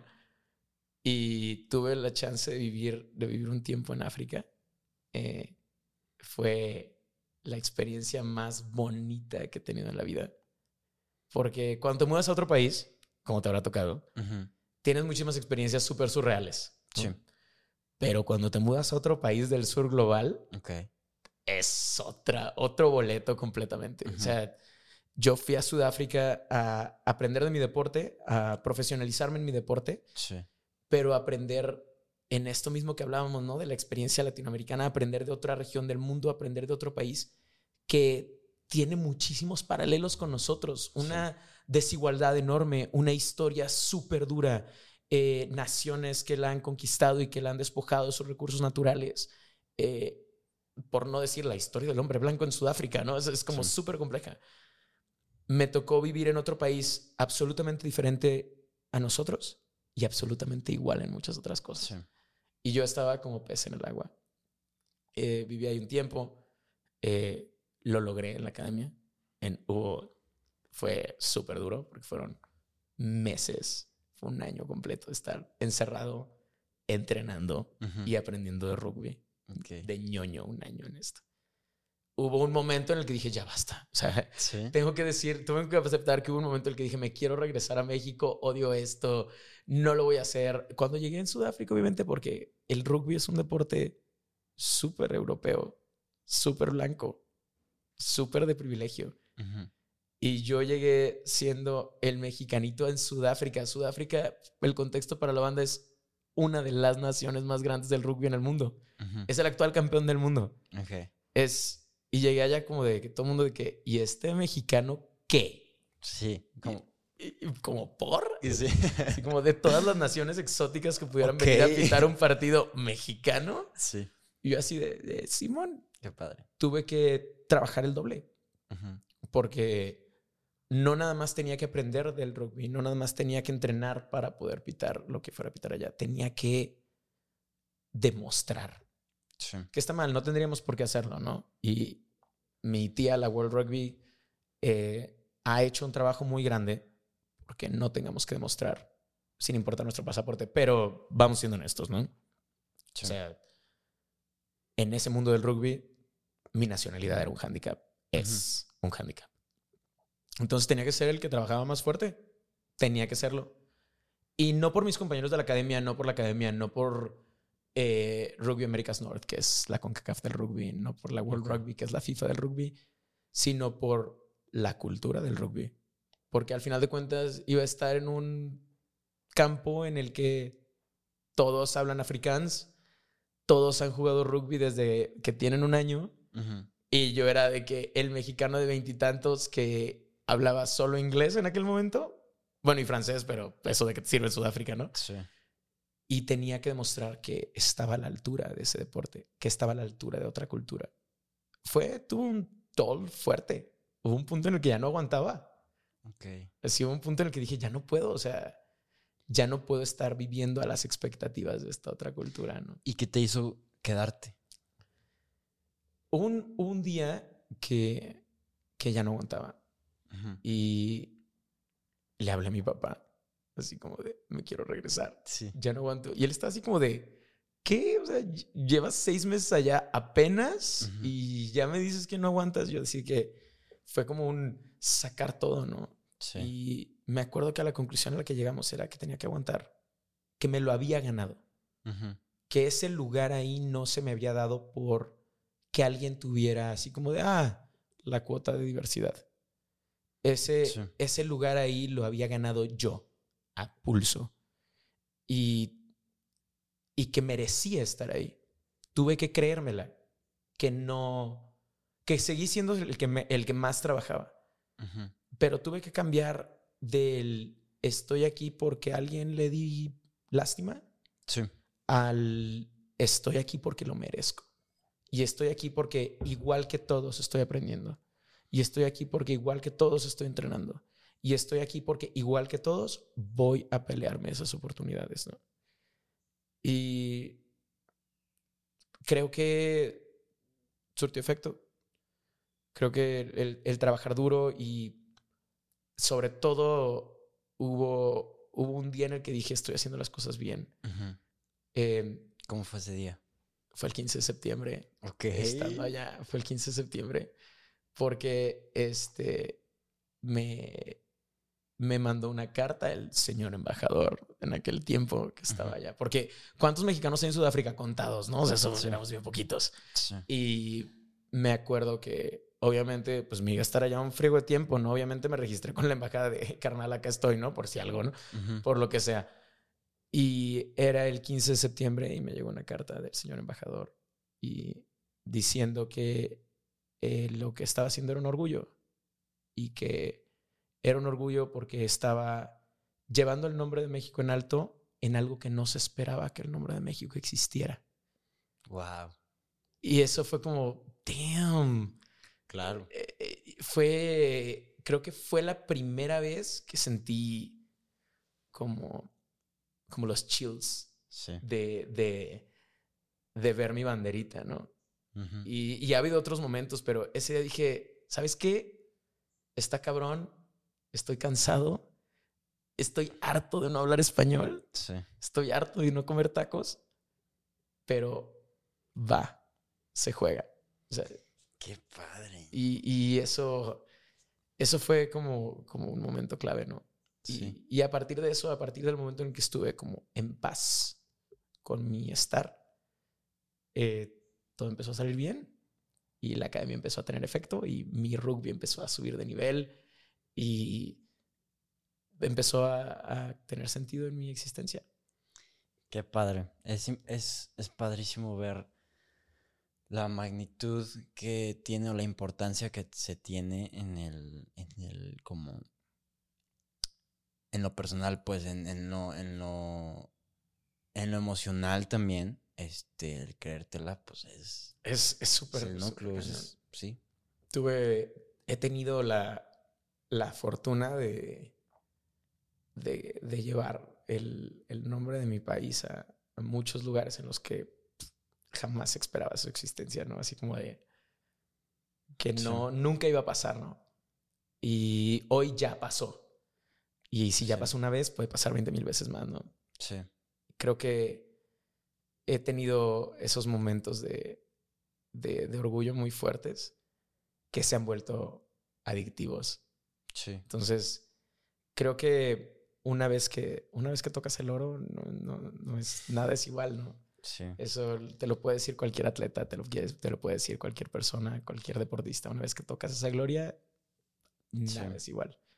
Y conmigo pasó igual. Una vez que, que toqué una final, dije, vaya, eso fue una experiencia bien, bien chingona. En la academia, ¿cómo se ve la preparación? La academia es una experiencia muy intensa. Eh, cuando vas a la academia de árbitros en Sudáfrica, te vas casi que a internar en la academia. Vives en un espacio que es como una villa olímpica, En el que 24/7 estás viviendo en un ambiente de alto rendimiento. Ok. 24/7. Es levantarte antes de que salga el sol todos los días, porque en verano en Sudáfrica saliendo el sol es un calor horrible y además húmedo. Que... Es levantarte antes de que salga el sol todos los días para empezar el acondicionamiento, para empezar, para salir a correr. Eh, aprender a que tienes que volverte un atleta de tiempo completo. La experiencia es es súper intensa. Es decidir decirle adiós a todo lo que conoces por vivir en un régimen casi militar en el que tienes que aprender a estar bien contigo mismo, en el que tienes que aprender a estar bien con tu cuerpo, porque obviamente esta es, esta es mi herramienta de trabajo. Sí. o sea, y, y además aprender a entrar en balance. O sea, teníamos mucha risa porque no, obviamente nos dejaban salir, ¿no? No era, no era así como un internado 24/7, ¿no? Y nuestro entrenador nos dejaba salir a, a la peda. Pues también éramos de veintitantos años en otro país, claro. O sea, ¿qué vas a hacer, no? Sí. Y mm, al siguiente día había entrenamiento a las 6 de la mañana. Era una, ex- una experiencia súper intensa en toda la extensión de la palabra. Sí. En lo personal, en lo social, en lo físico, Sí. en todo. O sea, es, es, es darle tu vida a un deporte y entender cómo tu vida puede girar alrededor de un deporte. Es súper intenso. Ok, qué locura. Entonces, estabas en esta preparación física, en esta preparación mental y, y eso, y, o sea, toda esta preparación en este aspecto la, la imponías tú, ¿no? O sea, tú aprendías de ti. ¿Qué, qué, qué se te daba en la academia? O sea, En la academia teníamos un horario fijo. O sea, era como de entrenamiento, o sea, eh, 6 a.m. run. eh, a las 7 de la mañana, de 7 a 9 tienes cierto entrenamiento. De 9 a tales horas tienes revisión de tus partidos anteriores. De las 11 de la mañana a tales horas tienes de que presentación sobre este aspecto del juego. De tal hora a tal hora comes. De tal hora a tal hora, este, todos los días en la tarde tienes partido, ¿no? Al día siguiente, después del partido, ya eres libre, ¿no? Ya puedes irte a dormir. Al día siguiente, va de nuevo y, a- y a revisar el partido anterior. O sea, es, Wow. es, sí es un régimen bien duro. O sea, Sí. si es un régimen en el que te despersonalizas, o sea, Ujú. se te sales, de, de- entras en un ritmo bien, bien duro, ¿no? De lunes a domingo, porque Sí. el rugby en Sudáfrica es religión y es sábado y domingo y el sábado y domingo hay rugby. Wow. Entonces, eh, teníamos, en, en el año que estuve allá, tuve 187 partidos completos de rugby. A la madre, no, pues sí, pues Eh, acabaste un máster. Era, un, era, un, era una locura, era una locura, sí, es un número de locos. Wow. Y, pero también aprendí, bueno, yo ya fui allá habiendo estudiado, ¿no? Entonces ya tenía como que muchas herramientas para leer mi mundo, ¿no? Sí. Y creo que fue súper duro el vivir esa experiencia así de intensa en un país que ni siquiera habla tu idioma y que encontrar a alguien que hable tu idioma, porque cuando estás en Estados Unidos o Canadá puedes encontrar con quien hablar español Sí. inmediato. En Sudáfrica no está tan fácil. Eh, creo que eso lo intensificó al triple. O sea, lo volvió todavía más intenso, ¿no? sí, claro. Eh, y al final fue una experiencia súper bonita. Sí. La academia fue una experiencia súper bonita que me ha abierto muchísimas puertas. Pero sí, fue muy duro. Fue muy duro. Fue tan bello como duro. Sí, claro, me imagino. Fue. Está muy chido. Qué padre. Y, y ya, acabaste. Eres árbitro internacional Sí, de rugby. sí, yo no me la creía cuando acabé. ¡Wow! estando, estando en Sudáfrica, ya en los últimos este, meses de la academia, eh, llegó mi primera designación internacional. Porque pues ya RAN y World Rugby sabían que ya, no es, que ya iba a terminar, ¿no? Sobre todo RAN, que es como nuestra confederación, ¿no? Rugby Sí. Américas Norte, es como Norteamérica y el Caribe, ¿no? La CONCACAF la- del la rugby. CONCACAF. Eh, llega mi primera designación internacional a Trinidad y Tobago. Así de que a una isla del Caribe. Yo de, va, ¿no? Y me acuerdo que esa primera designación internacional fue, fue bien extraño porque yo siempre había visto el rugby en la tele, ¿no? Pues es Sí. mi deporte favorito, ¿no? Y recién habían pasado los Juegos Olímpicos de Río, que eran los primeros en los que hubo rugby. O sea, es un deporte olímpico realmente nuevo, ¿no? ok. Y yo veía a personas que arbitraron esos Juegos Olímpicos y los veía así como que, ah, no mames, súper chido. Un día estaría chido conocerlo, ¿no? Primera designación internacional te mandan de que con las dos personas que viste en la tele todos los Juegos Wow, Olímpicos, yo así de que padre. me, estoy cagando. Así Sí. de- de fue, fue como de, ¿qué voy a hacer? Así de, no la puedo cagar, no la puedo cagar, no la puedo cagar, ¿no? Y creo que fue difícil creérmela en un inicio, Sí. Porque a pesar de que recién había regresado de la academia, este, fue, fue difícil, ¿no? O sea, ese, era el- a la fecha somos muy pocos mexicanos los que hemos hecho esos, ¿no? Sí. Y a la fecha, creo que solamente podría ser que me equivoque, sí, de don't quote me, pero creo que solamente hay un árbitro mexicano que tiene más partidos internacionales que yo y ya está retirado desde hace mucho tiempo. Wow. Entonces, es, era un peso muy fuerte y yo no me había dado cuenta del peso que tenía lo que estaba haciendo, ¿no? Sí. era como el responsable de eso. Responsable moralmente, ¿no? Porque obviamente nadie me ha dicho de. Jamás en la vida se me ha dicho de. Sí. Tienes que hacer un friego de cosas para que haya más mexicanos en estos espacios. Nadie me lo ha pedido, pero es la responsabilidad moral, ¿no? Sí. De esa oportunidad que tuve de el poder haber ido a la academia, ¿no?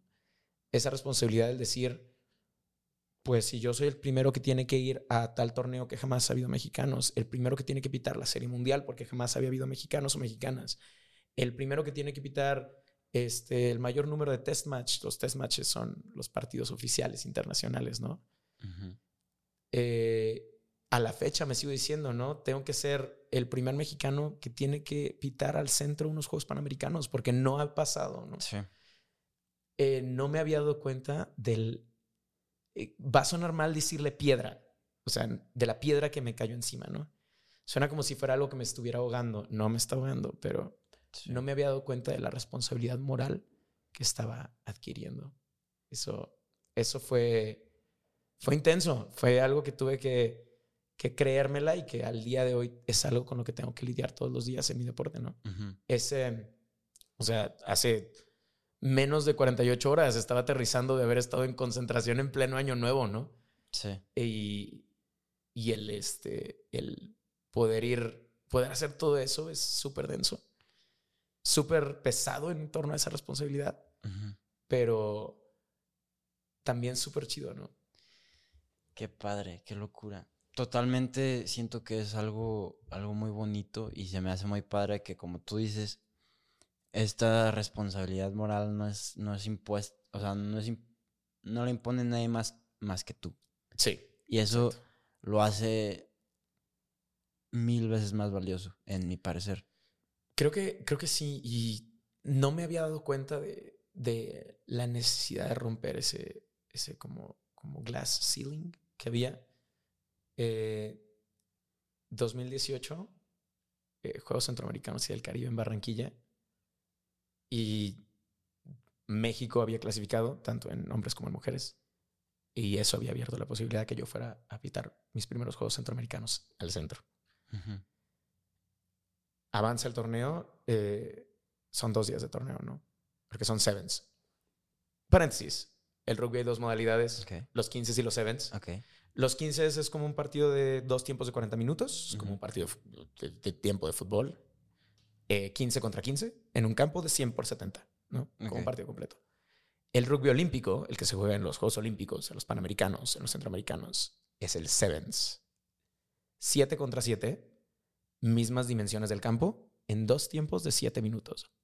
Súper A la rápido. Madre, ok. Es súper rápido y está súper chido porque como espectador, cada 20 minutos tienes un partido diferente enfrente de ti. Ujú. Como organización es mucho más fácil organizarlo porque necesitas un estadio solamente. Y como espectador también es muy padre porque a tu equipo lo ves jugar tres veces al día. Ok. Ese es el que es mi especialidad por ahorita. Ya estoy llegando a mi última edad en los sevens porque uno tiene que ser morro para pitar sevens porque hay que correr. Pero todavía, todavía seguimos ahí. Sí. Eh, avanza el torneo. Eran dos días de torneo en Barranquilla. Y pasé el primer día y además yo era el único árbitro mexicano que estaba en Colombia, ¿no? Y tenía compañeros de Colombia, de Uruguay, este, de Estados Unidos, de Trinidad y Tobago. Y avanza el torneo el primer día y bueno, bien, comentarios buenos, ¿no? Porque Ujú. obviamente todos somos escrutinados de nuestros partidos al más mínimo milímetro y todas y cada una de nuestras decisiones. Sí, ¿no? claro. Llega el segundo día y el segundo día, que son los días de las finales en los torneos de Sevens, no se entregan las designaciones completas. Se entregan de poquito a poquito, dependiendo de quién le fue bien, quién no la cagó, quién está en el mejor estado físico. Esas son las personas que van a pitar las finales, ¿no? Ok. Llega el, las primeras, el primer rol de Eso designaciones. está padrísimo. Eso está padre porque te mantiene como Sí. accountable de lo que estás haciendo. Sí. Llegan las primeras designaciones, veo mi nombre en un partido eh, de término medio. Dije, bueno, vamos a hacerlo, ¿no? Llega la segunda sección de designaciones y no está mi nombre. Y dije, ya la cagué, ya Ujú. la cagué, ya la cagué. Además, en ese primer partido me había sentido terrible porque no me había Sí. sentido cómodo. Llega el, el tercer rol de designaciones, tampoco está mi nombre. Y dije, ya valió, ya valió, ya valió, ¿no? Llega el último rol de designaciones y veo mi nombre en la final. Wow. Y, y yo así de que no, no me lo podía creer. No me habían dado designaciones porque me estaban obligando a descansar, obviamente. Pues, Sí. O sea, en un torneo de Sevens tienes entre 3 y 5 partidos al día, ¿no? A la madre. Entonces es un desgaste físico brutal, Sí. brutal. En cada partido de Sevens, en esos 14 minutos, recorreré 2 kilómetros, 2 kilómetros y medio en sprints. sí. Entonces es un desgaste físico brutal, ¿no? Veo mi nombre en la final y no me lo podía creer. sí. Colombia contra Venezuela en la final, ¿no? Y dije, ok, va, pues vamos a hacer lo que sabemos hacer, ¿no? Es un partido más. Es un partido más, es un partido más. Y estoy en el túnel para entrar al campo y escucho el sonido local, ¿no? El, el árbitro de este partido es Fernando García de México. No te pases de lanza, así Wow. Vibras. ¿no? Sí, claro. Y entramos al campo y cuando son finales hay himnos nacionales. Eh, como de película, pasa el himno de Venezuela, todo bien. Empieza el himno de Colombia, que es en Colombia el torneo. El estadio estaba lleno para este momento, ¿no? Y se muere el sonido a la mitad del himno nacional. No. Como de película. Y Sí. el estadio cantando el himno sin música. capela. Y así de que yo así de que no llores, no, estés, no te estés cagando de nervios, porque obviamente tienes de que la Sí. cámara de televisión enfrente, ¿no? Sí, Entonces no puedes hacer muchas cosas. Qué momentazo. Eh, un momentazo, ¿no? Yo estaba así como de un partido más bullshit. Eh, Sí. Al final, eh, creo que lo hice bien en esa final. Eh, los comentarios fueron muy buenos. Y, pero al final también me divertí, ¿no? Era también mi momento, ¿no? Era, era, fue la primera vez que tuve una final eh, como seria, ¿no? Más, fue, o sea, de un torneo internacional, o sea, de que valiera la pena, ¿no? Sí. Y en ese momento también dije, las cosas van. Y a veces es muy fácil perdernos en esa gloria, ¿no? Es muy fácil decir, querer competir por todo, ¿no? Sí. Pero lo más increíble, lo más, más, más, más increíble era que tuve esa final con dos asistentes, con, que, eran, que son dos amigos. Y que ese momento en el que se cae el himno, ese momento en el, en el túnel, ese momento en el partido, lo pasé con mis amigos. Ujú. Y es algo que con lo que predico mucho ahorita, ¿no? De, pues tuve esa final, he tenido 20 mil otras, ¿no? He tenido, me volví el primer mexicano en pitar la serie mundial. Eh, he tenido seis test matches, que esos son de 15, ¿no? Y me ha tocado conocer el mundo entero gracias al rugby. Y es muy fácil perderse en eso. Es muy fácil vivir en competir por ello, ¿no? Y cuando te das cuenta de que verdaderamente son esos momentos en el que tengo amigos que los veo dos veces al año, pero hemos estado en ocho países diferentes. Sí. Tengo amigos que nos vemos en el aeropuerto para ir a un torneo a tal lado. Dime qué país y te digo con quién me quedo, ¿no? Creo Sí. que esos son los momentos más bonitos que me Wow. mi deporte. Más que el escuchar mi nombre y mi país, que ha sido glorioso, ¿no? Sí. Pero esos momentos son verdaderamente lo que hace sentido. Ha sido, it's, it's been a ride. It's Sí, been quite a ride. No, hombre, muchísimas felicidades, qué padre. Yo sabía que eras árbitro internacional y sabía que eso era muy cabrón. Pero wow. Sí, es que a, usted- a ustedes como mis alumnos les ha tocado así como el de, no vengo mañana. Sí, sí. de que nos vemos el lunes, de que ahí están los videos de clase, ¿no? sí. Pero sí, es, es, ha, sido, ha sido toda una experiencia y a la que creo que todavía, todavía más jugo que sacarle. Eh, pero eh, también me ha tocado sobrevivir a una pandemia en esto, ¿no? Y así como se paró el mundo y sus clases tuvieron que cambiar Sí. durante la pandemia y pues también eso tuvo que parar, ¿no? Me imagino. Sí. Qué padre, qué bonito que toda tu, todo tu esfuerzo y disciplina, porque ahorita quiero hablar un poquito de disciplina, Sí. este, te haya rendido frutos y, y haya sido tan bonito. O sea, que los frutos no sea un número, que los No, frutos no. sea un momento y una emoción. O sea, sí, pues sí, que, que los frutos sea lo que sentiste cuando escuchaste el himno a capela. Sí, creo o- que Y así es una locura. Creo que cuando logramos las cosas es muy fácil perdernos en el qué partido me dieron, ¿no? Sí, ¿Qué película hice? sí. ¿Qué, ¿Cuánto dinero gané? Es muy fácil perdernos en eso y que esas sean nuestras métricas del éxito, ¿no? Sí, Mi métrica del éxito de este torneo es cuántos partidos me dieron en este torneo, ¿no? ¿Qué partido me dieron? sí. Pero si medimos nuestro éxito en esos momentos, mejor. Yo siempre a mis compañeros les he dicho que es 99% probable que no te den el partido que quieres. Sí, El cómo lidies con ello y el en dónde veas tu éxito, eso sí está en ti. Es 99% probable que la película que quieres hacer no la vayas a lograr hacer. Es 99% probable que no vayas a hacer el dinero que quieres hacer en la vida. El encontrar el éxito en esos otros momentos, el encontrar el sentido de lo que haces, el sentido de esa disciplina en Sí. esos otros momentos, eso es lo que neta vale la pena. totalmente. Sí. En lo que, en lo que tienes. En lo En que lo te hace vibrar, ¿no? Sí. Captar eso. Pero bueno, hubo una, una pausa comercial y estamos de, de regreso. Este, disciplina. Uy, sí. ¿De dónde salió esto? O sea, de lo que tú me estás hablando, este, escucho a alguien que ha sido disciplinado por mucho tiempo. Eh, quiero pensar que sí. Mis papás opinarían diferente, obviamente. sí. Mis papás serían como de este morro, que verdad. Sí. La. Ser disciplinado es bien cabrón. Está bien cabrón. Creo que mm, tampoco he sido una persona perfecta en mi disciplina. Sí. Creo que hay cosas en las que he sido muy disciplinado. Hay cosas en las que no soy nada disciplinado. Sí. Pero he aprendido que cuando quieres lograr, una- lograr las cosas, cuando quieres neta algo, hay que hacer por ello. Sí. No puedo pararme enfrente a dar una clase que es- quiero que sea excelente si no he hecho algo por ello. Si no me he sentado a hacer algo, ¿no? No puedo correr un maratón si no he corrido tres maratones antes divididos en 20 mil preparaciones, ¿no? Sí. eh, creo que la disciplina es vital para el ser humano. Sobre todo cuando, cuando eres un ser humano que aspira a algo, a lo que sea.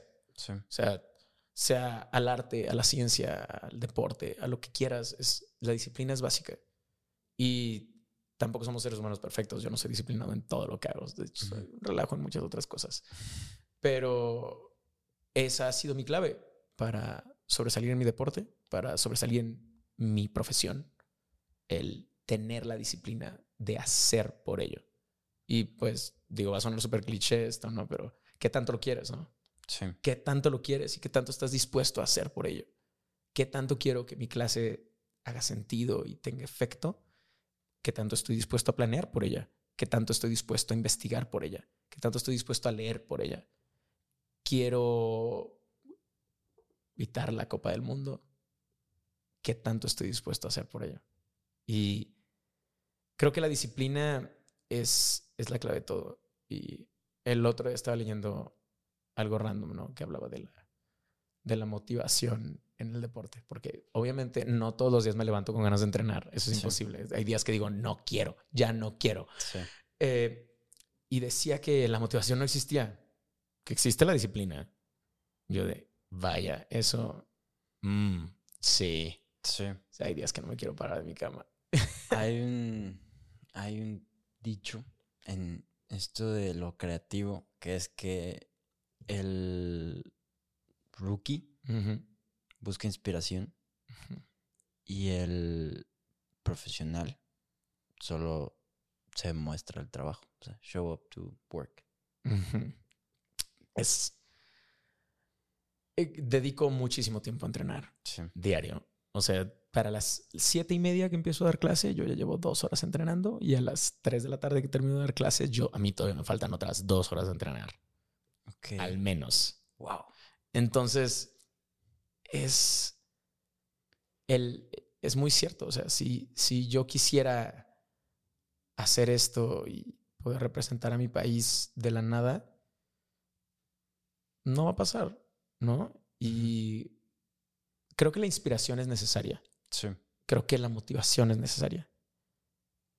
Pero esa motivación, esa inspiración, al menos en lo que yo hago, no va a llegar a menos de que ya te hayas chingado muchísimo, ¿sabes? O sea, Y no va a durar para y siempre. no va a durar para siempre. O sea, ese momento de inspiración, motivación de haber pitado una final de Juegos Centroamericanos y el Caribe me duró, ¿qué te gusta? 25 minutos contando los, los himnos. O sea, es un momento, es un momento en la existencia. Es, no, no va a durar, Sí. no va a durar. Y sorpresa, levantarse a las 5 de la mañana para ir a entrenar es horrible. Es horrible, horrible, horrible, horrible.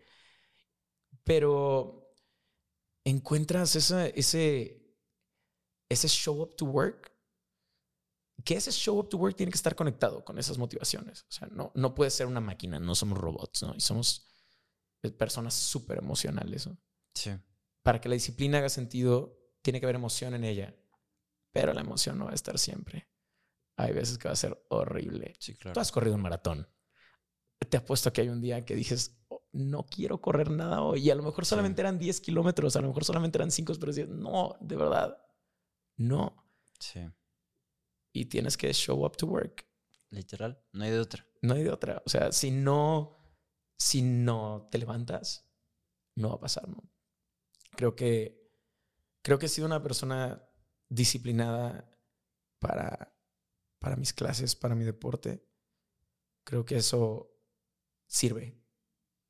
El, el talento existe, ¿no? Personas talentosas para dar clases, personas talentosas para el rugby va a haber un montón Sí. personas talentosas que estén dispuestas a hacer lo que se tiene que hacer para ser grandes. Muy pocas. Eso, Ah, handful. handful. O sea, Sí. Personas que tienen talento para dar clases, hay muchas. Muchas personas que tienen ese talento de, de hablar, de comunicar, Sí. de transmitir. Pero los grandes maestros que yo tuve fueron aquellos que, además de ese talento, dedicaron e hicieron, e investigaron y leyeron y que cuando alguien les preguntaba algo en clase y no tenían la respuesta, aceptaban que no tenían la respuesta, pero al siguiente día habían leído 3.000 cosas para poder traer la respuesta, ¿no? Los grandes jugadores de lo que sea, los grandes corredores son aquellos que han tenido esa motivación por tocar la gloria, pero que se han levantado a hacer las cosas todos los días, ¿no? Y que Sí. cuando las cosas no salen, cuando las cosas no están yendo bien, aún así se levantan a hacer las cosas, ¿no? Que la disciplina es algo importante, pero también no puede ser tu absoluto.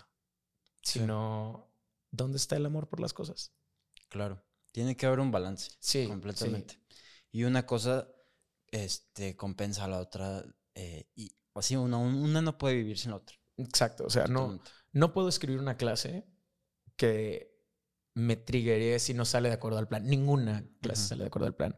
No puedes correr un maratón y que al momento en el que las cosas no estén yen- yendo bien, Sí. eh, las cosas no van a ir bien. Sí. Va a haber un punto, va a haber un kilómetro en el que las cosas van a estar yendo horribles. Ya no hay agua en las mesas, sigue corriendo. Sigue corriendo. O sea, Sí. es, es como... Sí. e- es, no puede ser que, que esos momentos en los que las cosas no están yendo bien, no sigas. Sí. Y ahí es donde esa combinación entre la disciplina y, y la motivación entra en juego. O sea, a mí va a haber partidos que, que quiero, que sueño con que me den. Torneos a los que sueño con los que me van a hablar. Y va a haber momentos en los que no va a pasar. Sí. Y va a haber torneos a los que me va- van a dar la oportunidad de ir y la voy a cagar. Así va a pasar. Sí. El qué haces con eso, ahí es donde está todo. Wow. Ok. Muy buen, muy buen mensaje. Es, es, es denso. Es difícil, es Sí. difícil. Está cañón, está cañón. Porque Sí. no hacer nada y de que cruise through life, así como ir nada más navegando, es muy fácil. Sí. Y es bien rico. es, es bien, es bien a gusto. No sé, creo que he sido una persona sumamente intensa en todo lo que he hecho. Soy, soy un profe súper intenso. Súper, súper. Perdona a mis alumnos. Soy súper intenso. Lo siento, así son las cosas. Este, pero he sido muy intenso en, en mi aula. He sido muy intenso en mis relaciones sociales y en mis relaciones personales. He sido muy intenso en mi relación con mi deporte. He sido, creo que esa intensidad desmedida ha sido clave para que la disciplina llegue. Sí. Entonces, Qué padre. Este, si te dijera, en- si te preguntara que buscaras una conexión entre el ser maestro y el ser árbitro internacional de rugby. es que suena, es que suena súper, súper de un lado y el otro, ¿no? Suena Sí, como de. ¿y este brother qué hace, no? O sea, está muy loco. ¿Qué conexión le pones? Híjole.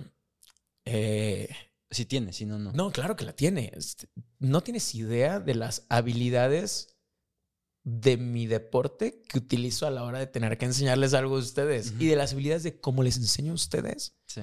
que transmito a mi deporte. Eh, yo hay veces que tengo que evitar que 30 güeyes se maten adentro de un campo, ¿no? O sea, es real. Y además, Sí. yo mido de que 1,68 y peso 69 kilos. Ajá. Y hay dudes que miden de que 2 metros por 2 metros por 200 kilos, ¿no? Y es Sí. como evitar que 30 güeyes se quieren, que se quieren matar, se maten en un campo, ¿no? Y así de que, ¿cómo lidias con esto? De la misma forma que lidio con los adolescentes. Wow. Es, es, es brutal la cantidad de cosas que he logrado transmitir de un lado y del otro. Desde mi forma de hablar y el volumen de mi voz, ¿no? Sí. O sea, es, soy capaz de estar en el campo de juego y que escuches mi voz hasta la última fila del estadio, ¿no? Sí. Soy capaz de estar enfrente del salón y que ser lo más ruidoso que está dentro del salón para tener esa atención completa, ¿no? Pareciera que son, pareciera que son dos cosas completamente aparte, ¿no? Pero mi trabajo en el rugby o el trabajo que debemos de tener los que arbitramos el rugby específicamente, no puedo hablar por otros deportes, pero Sí. por el mío sí, es conducir a que tengamos el mejor juego posible. Yo no voy a anotar, yo no voy a pasar el balón, Sí. pero siendo un deporte, como te decía, de, de reglas, pero también de apreciación, es el trabajo es ese, conducir a los jugadores a que hagan lo mejor que puedan hacer, a que sea su juego, Sí. a que ellos anoten. O sea, aprietas una válvula, aflojas otra, pones una semillita de algo Sí. y de ahí ambos equipos crean un un juego impresionante, ¿no? Y mi salón de clases es lo mismo. Es, ¿qué voy a hacer yo para que estos morros, morras, morres que están enfrente de mí puedan hacer lo me- la mejor versión que ellos puedan hacer? Para que ellos vayan a anotar y anotar no es nada más que se sepan la historia de América Latina, es que puedan verse en un contexto en el mundo, que puedan cuestionar lo que tienen enfrente, ¿no? ¿Qué semillitas, qué válvulas tengo que abrir, qué válvulas tengo que cerrar, qué semillitas tengo que plantar, qué ideas tengo que aventar al aire, ¿no? ¿Qué preguntas tengo que hacer? Sí. Es pareciera que es enteramente diferente, pero desde lidiar con adolescentes emocionales o jugadores de rugby absolutamente emocionales sobre su deporte, Sí. hasta este tipo de cómo conducir lo que estamos haciendo. En un campo de rugby tengo 14 u 80 minutos para conducir a hacer el mejor partido que pueda hacer, ¿no? A que la gente que está afuera se emocione Sí. y a que los jugadores que están adentro hagan el mejor partido que puedan hacer. Sí. En una clase tengo una hora para pasar de una pregunta a que esa pregunta haga sentido y que ahora tú hagas las preguntas. Entonces, es Sí. lo mismo, es, es, una, es una par muy cañona, ¿no? Wow, no- o sea, cuando yo estaba escribiendo las notas, no, no le vi la de esta que sí, pues estás conduciendo las dos cosas. Es, es conducir las dos cosas. Es, Wow. es, es una orquesta, ¿no? Es cerrar barbulitas, abrir barbulitas. Sí. Es, es muy diferente. Este, una sale en ESPN y la otra no. Pero eh, es, es toda una experiencia, es todo un arte, esto, esto de guiar a las personas. Y habilidades que se transmiten de un lado al otro, pf, miles, miles. hay muchos de mis otros compañeros que se dedican a arbitrar rugby en todo el mundo que también son profes de algo. Es- está, está muy cañón. Qué padre. Estoy pensando en, en, en Chris en Canadá, que por mucho tiempo fue maestro de matemáticas de secundaria también. O sea, este, en, en Aaron en Estados Unidos, que también este, enseña ciencias, ¿no? Y enseña como justamente como taller de ciencias, ¿no? Son muchísimas cosas que se transmiten. Wow, qué padre. Pues, pues yo te quería agradecer por, por ese año que te digo. Sí fue, sí fue algo eh, muy padre. Sí hubo, no una, varias semillas, este, que se plantaron. Cambió mi manera de pensar. eh, cambió, sí fue un cambio coy- coyuntural para bien. Y, y la verdad es que hasta el día de hoy hay cosas que no me habían pegado de esa clase, que pasa algo y lo triggerea a que algo que se vio en esa clase me pegue hasta el día de hoy. Eso se me hace algo súper valioso, se me hace algo muy padre. Me despertó mucho esta curiosidad eh, cuando estás más morro, porque estoy bien morro, pero cuando estás más chico, como que llegas a este punto de ignorancia de que pues ya sabes, ya no me digas, no me digas qué hacer, ya sé qué hacer, ya estoy grande. Sí. Pero no, o sea, no sabes nada, no, no, tienes que aprender un buen, o sea, esa, esa fuentecita de, de, de curiosidad se me abrió empezando por, por esa materia. Este, y pues por eso yo, yo pues quería agradecerte mucho y también eh, pues por lo que se platicó ahorita, eh, me llevo, ahora me llevo muchas cosas Sí. que, que, que sí, que siento que, que me pueden ayudar muchísimo a mí y a todos los que están escuchando esto. Creo que, creo que hay pocos momentos en los que ser profes de las, de las profesiones menos agradecidas que existen. Sí, Agradezcan a sus maestros. Eh, sí. Y creo que el saber eh, que algo de lo que plantaste hace mucho tiempo Sí. sigue explotando por ahí sí. es valiosísimo.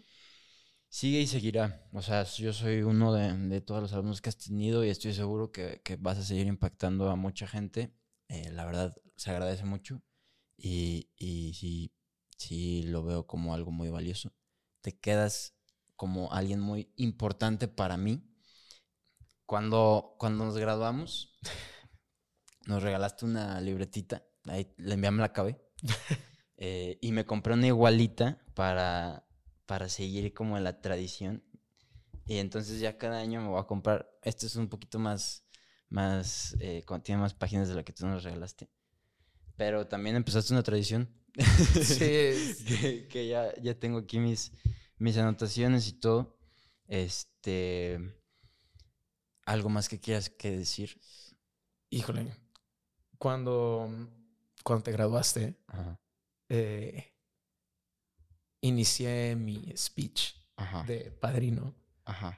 leyendo el, el derecho al delirio de Galeano.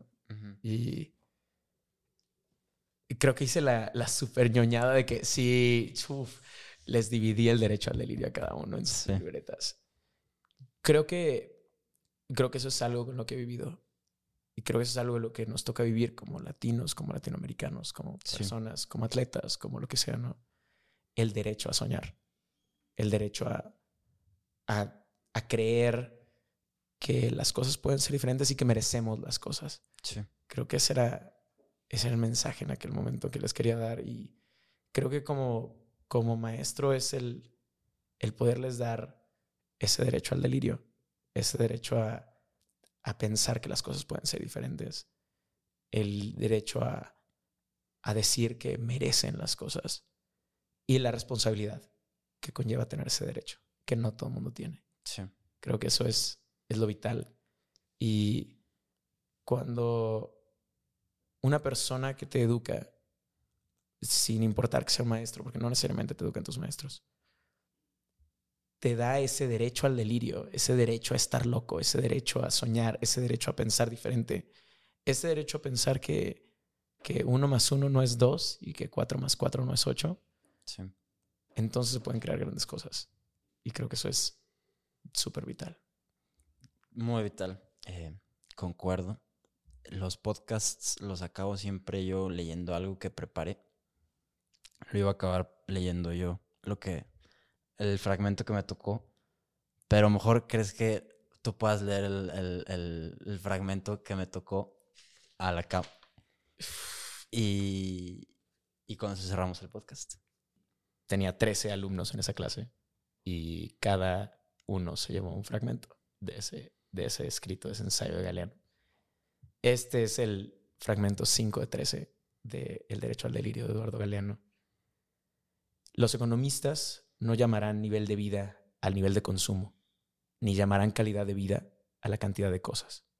Los cocineros no creerán que a las langostas les encanta que las hiervan vivas. Los historiadores no creerán que a los países les encanta ser invadidos. Los políticos no creerán que a los pobres les gusta comer promesas. Así que Grande. hay que soñar, Hay que soñar. hay que soñar.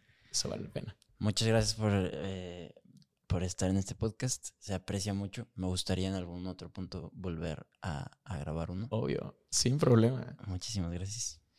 Gracias a ti, Pablo. Hasta luego. Chao. Peace.